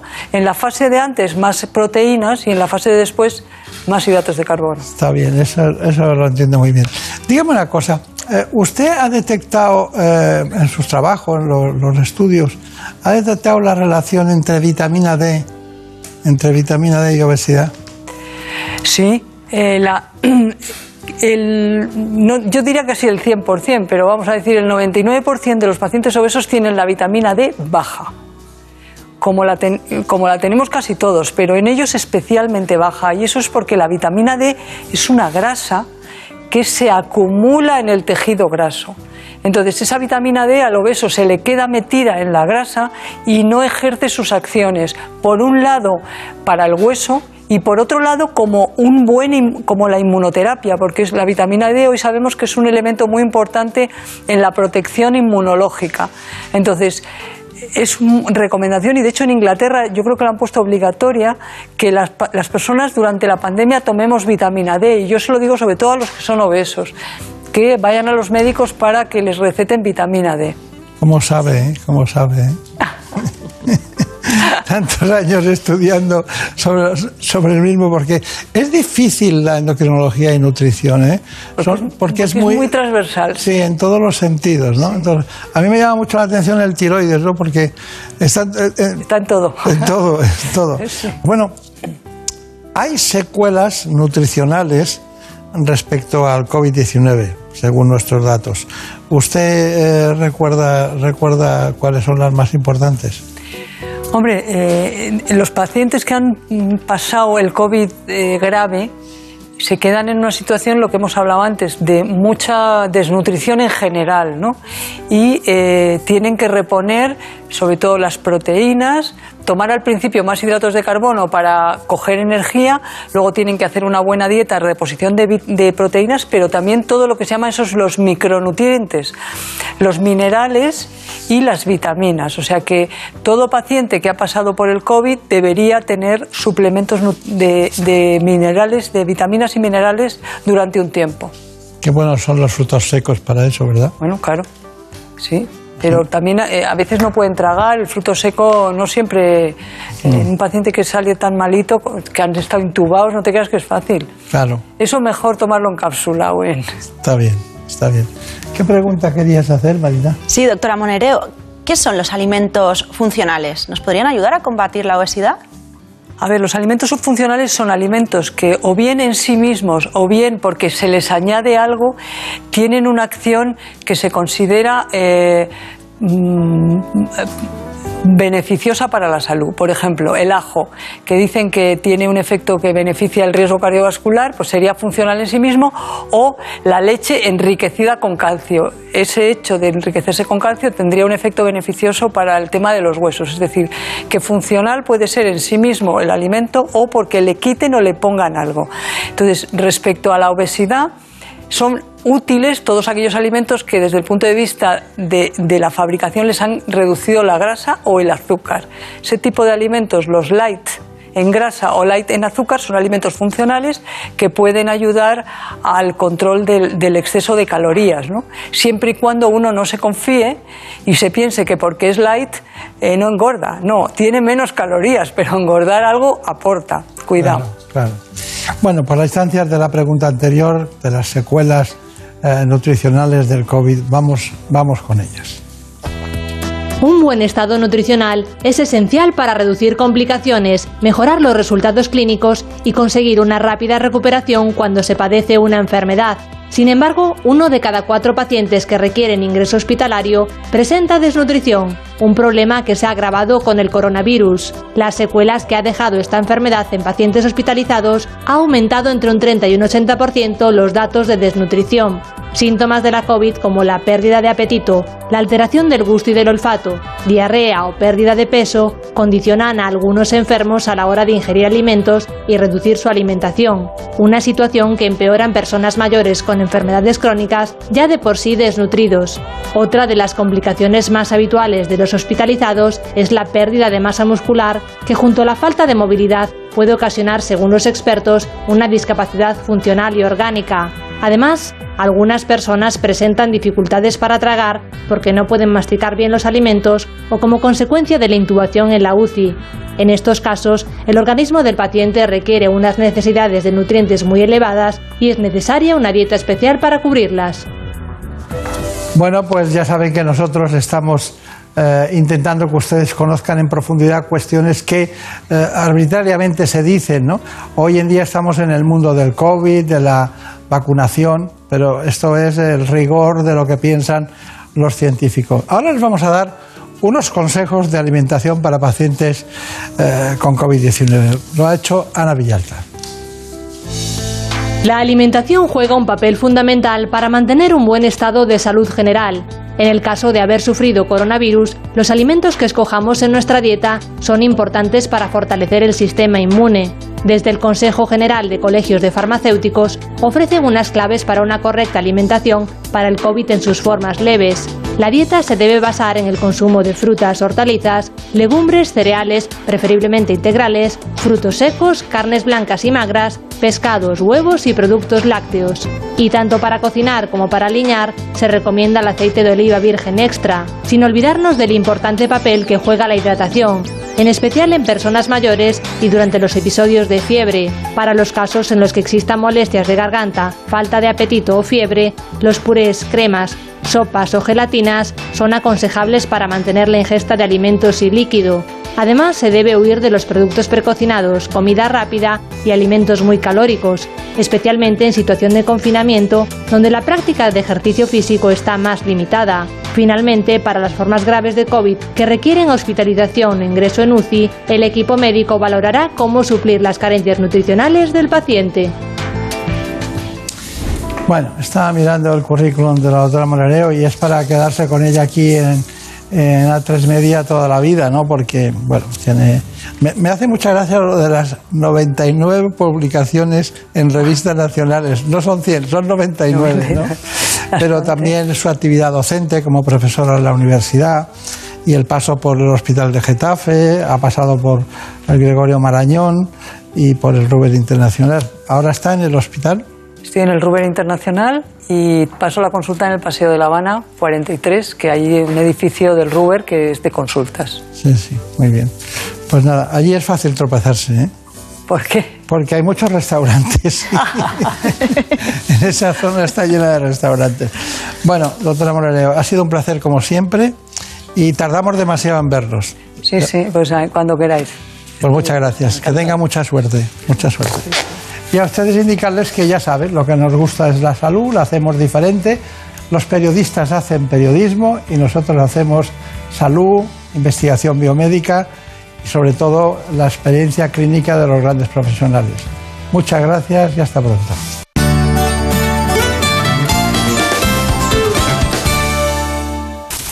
Es lógico. Murprotec, empresa líder en la eliminación definitiva de las humedades, patrocina la salud en nuestros hogares.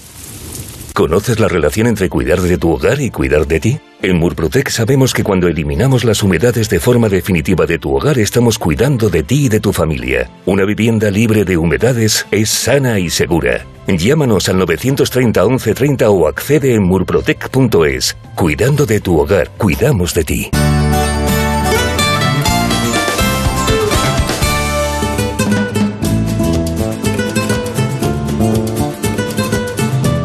Ha llegado el momento de conocer lo que publican nuestros compañeros de La Razón en ese suplemento de A tu Salud. Saludos desde La Razón. Tras el descanso estival, el suplemento a tu salud regresa con su cita semanal. Y este domingo contamos por qué la tecnología del ARN mensajero, empleada en algunas vacunas frente al coronavirus, se ha convertido en la gran esperanza de las enfermedades sin cura. Además, contamos que la inmunidad híbrida, es decir, aquella que se da en personas que han pasado la COVID-19 y que además han recibido una primera dosis de vacunación, es la que logra mayores niveles de anticuerpos. También hablamos de endometriosis, ya que se ha logrado descubrir la causa genética de esta enfermedad. Y en nuestra sección de alimentación contamos qué es la presión en frío, una nueva tecnología que ha revolucionado el supermercado, gracias a la posibilidad de crear alimentos frescos y saludables sin aditivos ni conservantes. Con la vuelta al cole también explicamos por qué el abuso de los dispositivos móviles en los niños más pequeños supone un riesgo para su salud, por lo que los expertos abogan por priorizar los juegos de mesa frente al entretenimiento digital. Y en nuestra contra entrevistamos a Rubén García, autor del libro El Gym y el Jam, quien nos da las claves para lograr cumplir el objetivo de cuidarse después de los excesos del verano. Pero como siempre, estos son solo algunos de los contenidos. Encontrarán más información en las páginas del suplemento a tu salud y durante toda la semana en nuestra web www.larazón.es barra salud. Sin más, que pasen una feliz semana y cuídense.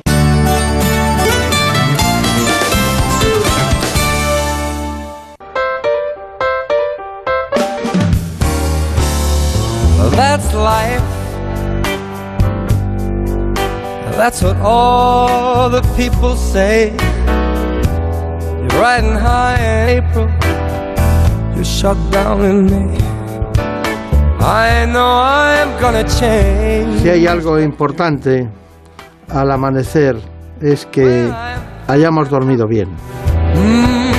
Así que vamos a tratar los trastornos del sueño. Hacemos con el doctor Francisco Valenzuela, que es neurólogo y responsable de la unidad del sueño del Hospital Nuestra Señora del Rosario de Madrid.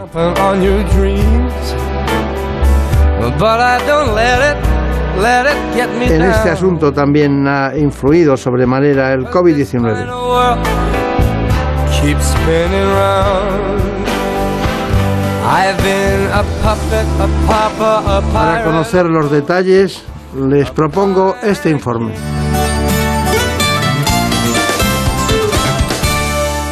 Un sueño de calidad es básico para tener una buena salud. Sin embargo, más de 4 millones de españoles sufren algún trastorno crónico del sueño, cifras que podrían ser más elevadas, ya que se estima que más de dos tercios de las personas que los padecen no buscan ayuda profesional y, por tanto, carecen de diagnóstico. Y aunque anteriores estudios apuntaban a que las mujeres y las personas mayores son los que más los padecen, ahora se sabe que el 25% de los niños también los sufre. Además, otras investigaciones afirman que solo un tercio de los españoles duerme las horas necesarias durante los días laborables. De hecho, más de un 30% de la población se despierta con la sensación de no haber tenido un sueño reparador o termina el día muy cansado. Son diversos los trastornos del sueño, pero los más habituales son el insomnio, el síndrome de las piernas inquietas, la apnea del sueño y la narcolepsia. Estos problemas pueden tener consecuencias para la salud, como alteraciones en el sistema inmune o incluso pueden dañar las estructuras del cerebro. La privación parcial del sueño también puede causar déficits cognitivos, favorecer el incremento de peso y la obesidad, la hipertensión arterial y puede aumentar los trastornos relacionados con el riesgo vascular. Para tener un sueño de calidad, los expertos recomiendan a los adultos dormir entre 7 y 9 horas de noche, porque dormir bien no solo nos hará estar más descansados, repercute en nuestro estado de ánimo, mejora la memoria, el aprendizaje y el rendimiento académico y laboral. En estos eh, días que estamos todos preocupados por el COVID-19, se nos ocurrió hablar de los trastornos del sueño porque todo el mundo parece que anda algo alterado. Bueno, doctor Valenzuela, ya saben que el doctor Francisco Valenzuela, bueno, y si no lo saben se lo cuento, es neurólogo y responsable de la unidad del sueño de Nuestra Señora del Rosario de Madrid. Ha estado en muchos sitios trabajando, pero mm, aparte del Hospital de la Princesa y en la Zarzuela, me ha llamado la atención que estuvo usted en Melbourne. ¿Cómo es Melbourne? Pues es una ciudad bastante atípica para lo que es el concepto europeo de ciudad, una ciudad con muy baja población, densidad de población y con muy buena calidad de vida. Muchas zonas verdes donde el trabajo al final eh, es muy limitado en el tiempo y, y la gente pues tiene mucho tiempo para disfrutar de, de hacer deporte y de poder conciliar con, con la vida personal. ¿Qué hacemos aquí entonces? Eso digo yo. ¿Dónde nació usted? Yo nací en un pueblecito pequeño de la provincia de Cádiz que se llama La Barca de la Florida, está en la campiña jerezana, en el centro de la provincia, y llevo aquí desde 2007 que vine al Hospital de la Princesa a hacer la residencia de neurología. Está muy bien. Alteraciones de sueño. ¿Cómo se explica usted que solo un tercio de los españoles duerme las horas necesarias en, en- en los días eh, laborables?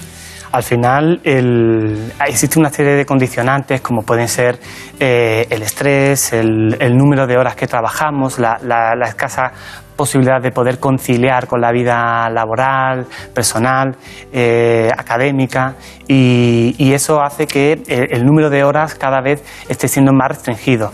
Mm, Muchas veces somos conscientes de, que el número de horas cuando se restringe por debajo de, 7 va a tener eh, alteraciones eh, neuroconductuales y, que van a impactar sobre nuestra vida familiar, social, académica y, y cada vez, incluso si, si usted ve la televisión, eh, veremos como el prime time se, se ha hecho cada vez más tarde y eso hace que se restrinja eh, por los hábitos de, de vida normales eh, el número de horas que, lo- que los individuos podemos dedicar a dormir.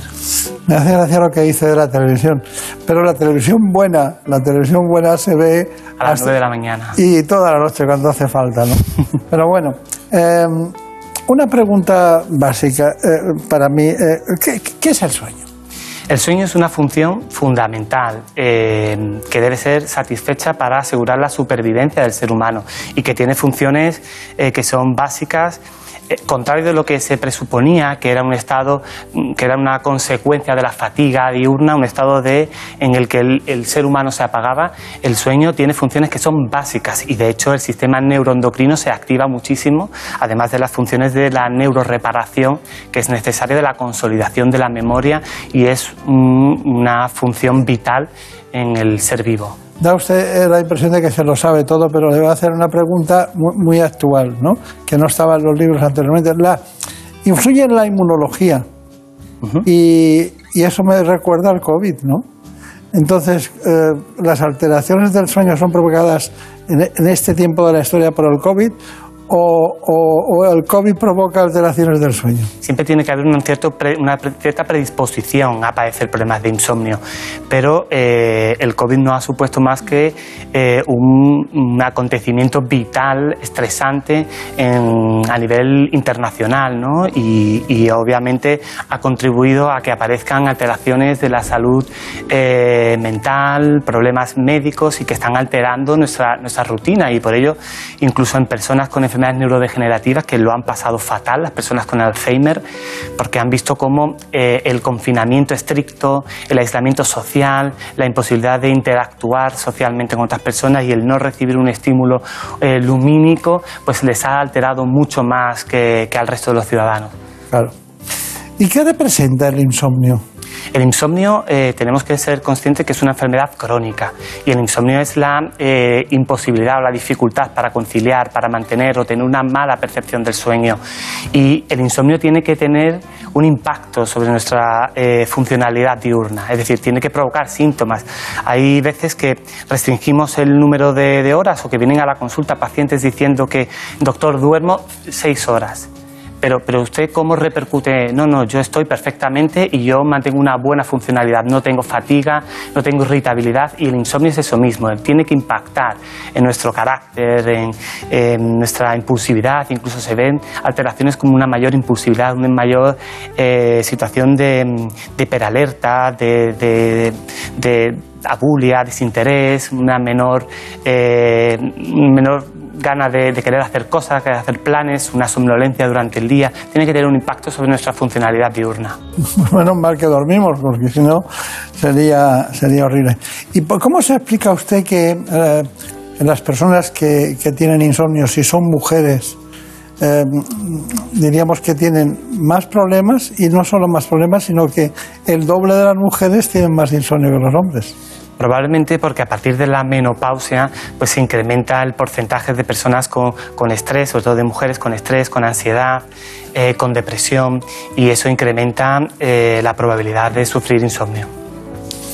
algo tendremos nosotros que ver en, en provocar tantas cosas, ¿no? Muchas veces somos los culpables. Muchas cosas. Antes he preguntado lo primero por el COVID-19 en relación con el sueño, pero no quería dejar eh, la pandemia y el COVID así, aparte de una información que tenemos nosotros. ¿Qué prefiere? ¿Que ponga la información y luego me lo cuenta usted y me lo profundiza? Como prefiera. ¿Sí? ¿Seguro? Bueno, pues vamos con la información sobre COVID-19 y, en este caso, alteraciones del sueño. Uno de cada tres españoles afirma que duerme peor desde que se inició la pandemia del coronavirus. Según una investigación, los hábitos de sueño han cambiado. La encuesta revela que el 39% de los españoles se acuestan una o dos horas más tarde y cerca del 60% madrugan menos. Además, con la pandemia el sueño es más ligero. Algunos motivos son el estrés, la ansiedad, problemas laborales, el miedo al contagio y la falta de actividad, ya que nos movemos menos y no nos cansamos. Y también se han incrementado los despertares intermitentes en medio de la noche, mientras que otras personas manifiestan que tardan más tiempo en dormirse que antes del coronavirus. Además, con la incertidumbre, son más habituales las pesadillas. Esto hace que tengan sueño de peor calidad y repercute en un mayor cansancio al día siguiente. Estas alteraciones del sueño también afectan a los más pequeños. Según los expertos, hubo un ligero aumento de las consultas por terrores nocturnos durante el confinamiento, problemas que si se mantienen en el tiempo pueden afectar al estado de ánimo, concentración, la conducta y rendimiento académico. Bueno, pues todo suyo. ¿Qué falta por decir? Pues tenemos que decir que, el insomnio, que, que es una entidad lo suficientemente grave como factor de riesgo vascular, que cada vez tenemos más conciencia de que el insomnio es un factor de riesgo vascular, de ahí la importancia eh, y el gasto sanitario que eso supone. Tenemos que tener en cuenta una cosa fundamental, es que el insomnio es un problema de gran un problema de salud pública relevante. El 30% de la población eh, habitualmente eh, refiere tener algún síntoma eh, de problema del sueño y previo al COVID el 10% de la, de la población tenía insomnio crónico. España tiene el dudoso eh, honor de ser el segundo país de la Unión Europea previo al COVID en consumo de, eh, de ansiolíticos, el cuarto el país de la Unión Europea en consumo antidepresivo y el sexto en consumo de hipnóticos. Y esto durante eh, la pandemia hemos visto un incremento de un 20% en el consumo de no solamente de, fármacos con prescripción, sino de otros tipos de productos que se venden sin, sin prescripción.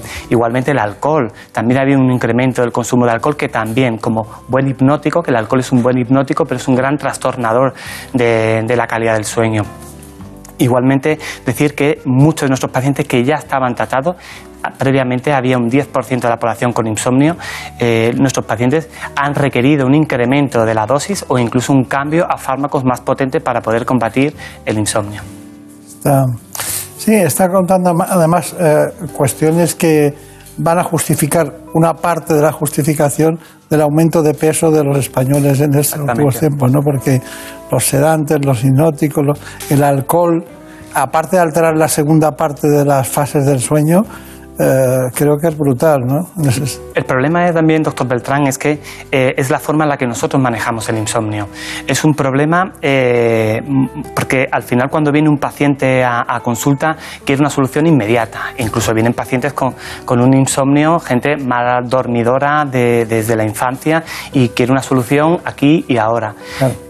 Y al final los fármacos tienen sus efectos secundarios y, y el no querer hacer la terapia del sueño, la psicoterapia, terapia que es esencial para, para poder cambiar esas conductas maladaptativas, porque el insomnio no es malo, el insomnio adaptativo, el que surge al final es una función vital, es decir, es un instinto que tienen los seres humanos ante la existencia de, de, un, de un, acontecimiento vital estresante, el, estado de hiperalerta. El problema es cuando se cronifica por conductas maladaptativas, con el consumo de sustancias, y, y eso es lo que tenemos que trabajar, no solamente con la prescripción farmacológica, que debe ser autolimitada, sino con la psicoterapia. Está muy bien. Bueno, hemos aprendido muchas cosas. Pero hay gente que está muy inquieta, Brenda Almida, con preguntas que nos han hecho, ¿no? Pues sí, eh, estamos hablando de insomnio, pero usted acaba de hacer referencia al insomnio crónico y es una pregunta que nos, nos envía mucho. ¿En qué consiste exactamente este trastorno? Una cosa es el insomnio adaptativo, que es el inicial, el puntual, el autolimitado, y otro, otro punto es el insomnio crónico que se produce al menos tres días a la semana, eh, más de tres días al mes. ¿Y qué repercusiones tienen las personas que, padecen este trastorno del sueño? Eh, ¿Cómo lo sufren durante las horas del día? Eh, fundamentalmente con la fatiga, el cansancio, la irritabilidad, eh, el, carácter nos cambia, la, falta de iniciativa, la hipersomnia y al final una repercusión importante a nivel laboral es el absentismo que puede generar, el presentismo, es decir, el acudir al puesto de trabajo mm, y obviamente no rendir, tener, porque son personas que tienen una menor productividad laboral, mayor riesgo de accidentes de tráfico y accidentes laborales. Entiendo. Eh, he leído en alguna ocasión que el sueño tiene una arquitectura, hay una arquitectura del sueño. Incluso he leído escalas de control como la de Pittsburgh o otros lugares eh, para controlar, diríamos, las horas de sueño. Eh, ¿Qué me puede decir usted de la polisomnografía? La polisomnografía es una técnica neurológica que nos sirve para valorar eh, cómo es el sueño de, un paciente. Tenemos que recordar algo que es fundamental. Existe una entidad que, es, obviamente es muy poco conocida, incluso entre los neurólogos, que es lo que se llama el insomnio paradójico. Y son pacientes que vienen a la consulta quejándose de la falta de, calidad de sueño reparador y que cuando hacemos un estudio del sueño y registramos el electroencefalograma, vemos cuánto duerme, cómo duermen, cómo la arquitectura, cómo son sus fases de sueño, vemos que tienen una arquitectura normal del sueño. Y realmente es una mala percepción del sueño. De ahí la importancia de la polisomnografía porque las escalas como eh, la de Pittsburgh o la de Epworth no se correlacionan completamente con la polisomnografía, que es algo objetivo, es una técnica objetiva para datar cómo y, cuánto duermen los pacientes. Está bien, está bien. Usted eh, ha matizado mucho aquellas cuestiones que tenemos que tener en cuenta para el tratamiento del sueño y del insomnio. Hay eh, una lista muy profusa de elementos, ¿no? Eh, los hipnóticos tipo benzodiazepínicos que son muy utilizados, pero que tienen un periodo de cadencia de un mes o algo así de, eficacia. Y luego hay otros tipos de, tratamientos. ¿no? Eh, ¿qué, representa en el conjunto del sueño los tratamientos de distinto tipo, ya sean no, benzodiazepínicos como los que no son? Las benzodiazepinas, yo reconozco y os tengo que reconocer que soy de la Liga de Médicos, Neurólogos, que estamos en contra del uso de las benzodiazepinas. ¿Por qué? Porque las benzodiazepinas son ansiolíticos, son sedantes, pero no dejan de ser agonistas eh, GABAérgicos y tienen su papel anticolinérgico. Y a usted le puede parecer que no tiene mucho sentido lo que digo, pero, pero son trascendentes porque producen sedación, dependencia, tolerancia y síndrome de abstinencia cuando se suspenden de forma brusca. Los anticolinérgicos, como las benzodiazepinas, el orfidal, el lexatín, el ribotril, todo este, esta amalgama, este grupo de benzodiazepinas de los que mm, no son buenos fármacos para inducir el sueño, tienen un problema fundamental y es que dan la falsa sensación de estar dormido. Es decir, aumentan el número de horas en las que estamos dormidos eh, aumentan, eh, disminuyen, perdón, la latencia, es decir, el tiempo en el que tardamos en quedarnos dormidos, pero aumentan la fase 2 de sueño, que no deja de ser el sueño superficial. Y lo que nosotros necesitamos es un fármaco, de ser necesario, que respete una normal arquitectura del sueño. Fase 3 del sueño, sueño profundo. Bien, está bien, está bien. He cogido el bolígrafo. Voy a tomar nota. Y usted me dice qué hacemos con la melatonina y el sueño. Porque ¿por qué hace así con la cabeza? El problema de la melatonina es que tenemos pocos, es decir, hay pocos fármacos que estén considerados como melatonina. Es decir, y la melatonina es una sustancia que es natural, que la segrega el propio organismo. Unas dos horas antes de que nos vayamos a la cama puede ser una buena opción, pero eh, la eficacia, sobre todo en personas que asocian ansiedad, es cuanto menos limitada y tiene una vida media muy corta cuando nosotros tomamos melatonina. Además, en España solamente existe un fármaco que, se llama circadín, que es eh, una melatonina de liberación prolongada. Entonces, para conciliar el sueño puede estar bien, pero para mantenerlo, pues probablemente no sea óptimo y además que en España no tenemos dosis eh, fármaco con dosis suficientes. Suelen ser caras porque la melatonina como tal fármaco no es barata y se requieren a lo mejor dosis de, de 5, 6 e incluso 8 miligramos. Bien, bien. Bueno, eh, Pues, doctor, nos preguntan cuál es el perfil de, paciente más frecuente, a quién afecta más este tipo de trastorno. Suele afectar más en la, en la vejez. Tengamos eh, en cuenta que durante la vejez pues ya van apareciendo eh, eventos comórbidos, es decir, enfermedades médicas, problemas más psiquiátricos y, aparte se produce una cuestión vital. Hay eh, menor actividad social, mayor sedentarismo, epidemiológicamente pues está descrito que suele afectar más a mujeres, eh, a personas que están desempleadas, a personas que que incluso pues eh, tienen un menor eh, nivel cultural y hay que decir que es un dato que, que, nos avala en cuanto a, a, decir que es un problema de salud pública relevante que el 50% de las personas que sufren de enfermedades crónicas tienen insomnio crónico. ¿Y, qué factores contribuyen a desencadenarlo? Está, hemos hablado del perfil, pero ¿qué factores externos contribuyen a que seamos más propensos a desarrollar eh, eso? Existe eh, una cierta predisposición genética, nuestra propia personalidad, y luego hay que tener en cuenta la, falta de hábito, los factores de riesgo vascular asociados como pueden ser el sobrepeso, la falta de ejercicio físico, el, sedentarismo, puede hacer que pues, eh, las conductas mal, mal, mal, aprendidas, el mayor consumo de alcohol, pues va a hacer el trabajo, por ejemplo, a turnos, que es un gran enemigo del sueño, el jet lag, y lo vemos mucho en personas eh, que son pilotos o azafatos de, vuelo y que mm, obviamente eh, alteran mucho más el, el, insomnio en personas que están predispuestas, al igual que la depresión. Está muy bien, está bien. Es que cuando aprendemos tanto, pues siempre es muy gratificante. Pero ¿qué es el síndrome de apnea del sueño? Perdón, el síndrome de apnea del sueño es una enfermedad crónica que aparece en el 4-6%, eh, el 4-6% de la población padece síndrome de, de, apnea del sueño y es, un, es una enfermedad crónica en la que se produce un colapso de la vía respiratoria que conlleva un cese del flujo, eh, ya sea parcial o, o total, y a su vez va a provocar una hipoxia va a provocar una disminución de la saturación de oxígeno. El, propio, los quimioreceptores del centro respiratorio van a decir, oye, está bajando la saturación, esta persona está dejando de respirar y se ponen en marcha mecanismos que incrementan el esfuerzo para, para respirar.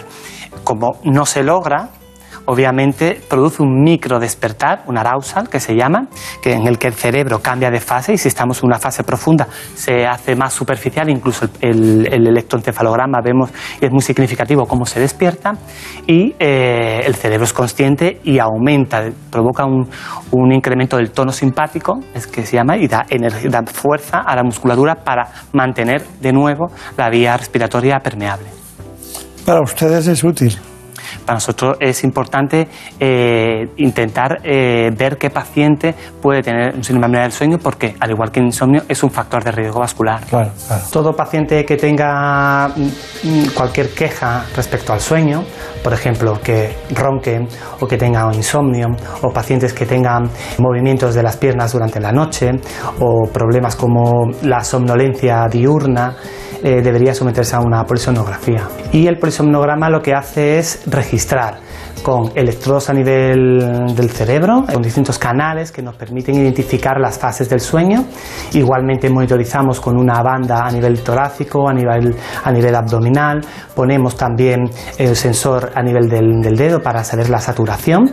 Eh, e igualmente pues un termistor para saber cómo es el, el flujo de oxígeno y una serie de sensores en el nivel del mentón y a nivel de las piernas. También es importante decir que aparte de los sensores que ponemos en el cuero cabelludo, eh, tenemos una serie de sensores a nivel de los cantos de, lo- de los ojos que nos permiten hacer un electrooculograma para ver durante la fase REM del sueño cómo el paciente mueve los ojos. Se dice que el 50% de las personas que presentan insomnio eh, tardan años en poder acudir al médico y poner medidas para solventarlo. La actual crisis del COVID-19 ha provocado que algo tan natural como conciliar el sueño y descansar por la noche se convierta en una pesadilla. Cada vez son más los que acuden aquí a la unidad del sueño con numerosos trastornos que los especialistas ya han acuñado con el término coronosomnia o covidsomnia. Muy bien, así se, así se dice, María Montiel. Estamos acuñando términos, ¿no? Pero hay un test de latencia múltiple, me gustaría verlo, y un test de mantenimiento de la vigilia. Luego me- lo matizamos. Vamos allá. Y lo que nos va a permitir el test de latencias múltiples es ver realmente eh, si existe esa queja que muchos de nuestros pacientes tienen de tengo sueño, excesivo sueño durante el día. Y la principal indicación es en pacientes que sospechemos una narcolepsia, pacientes en los que sospechemos una hipersomnia diurna idiopática o en pacientes que lo refieran pero que no sabemos cómo duermen durante la noche. Lo suyo es hacer un polisomnograma y a la mañana siguiente un test de latencias múltiples. La noche de antes se tiene que hacer un registro y tenemos que ver que el paciente haya dormido de una forma aceptable para que el test de latencias múltiples tenga validez. Son eh, cuatro o cinco siestas de unos 20-30 minutos de duración en el que el paciente tiene que intentar quedarse dormido. Si en la primera siesta el paciente se queda dormido, nosotros vamos a medir dos parámetros que son fundamentales. Uno, cuánto tiempo tarda en quedarse dormido, cuál es la latencia de sueño. Y segundo es si aparece sueño REM en esa siesta. Si pasado los 20 minutos no aparece sueño, el paciente tiene una hora y media donde puede comer y a continuación aparece una segunda siesta y el protocolo se repite tres veces más o hasta hacer cuatro o cinco siestas en total. Y tras analizar cuánto tarda un paciente en quedarse dormido, pasamos a observar cuánto tiempo es capaz de mantenerse despierto. Todo ello gracias al test de mantenimiento de la vigilia.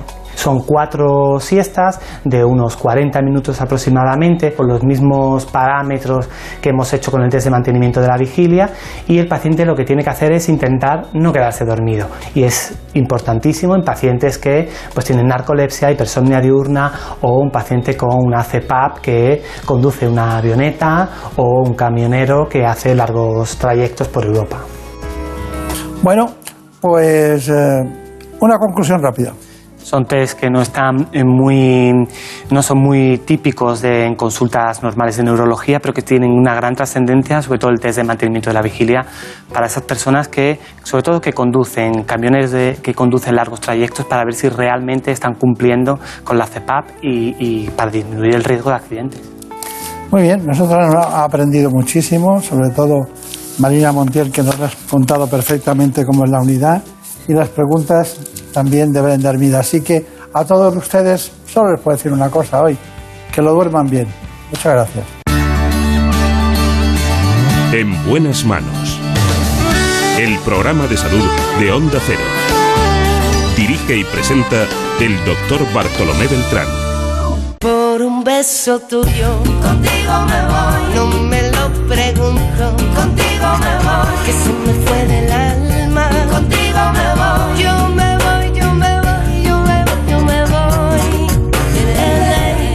propongo también que vean a las 9 de la mañana el programa ¿Qué me pasa, doctor? en la sexta. Compartimos contenidos en muchas ocasiones, pero la producción general siempre es de Marta López Llorente. tuyo en perdiendo el miedo. La dirección técnica el gran Nacho Arias, de Ponferrada, nada menos quiso engañar. Por un beso tuyo ya no tengo dueño, acércate un poco más. Les dejamos y les decimos lo de siempre. La semana que viene volveremos porque seguiremos hablando de salud. Por un beso tuyo, contigo me voy. No me lo pregunto, contigo me voy. Que se me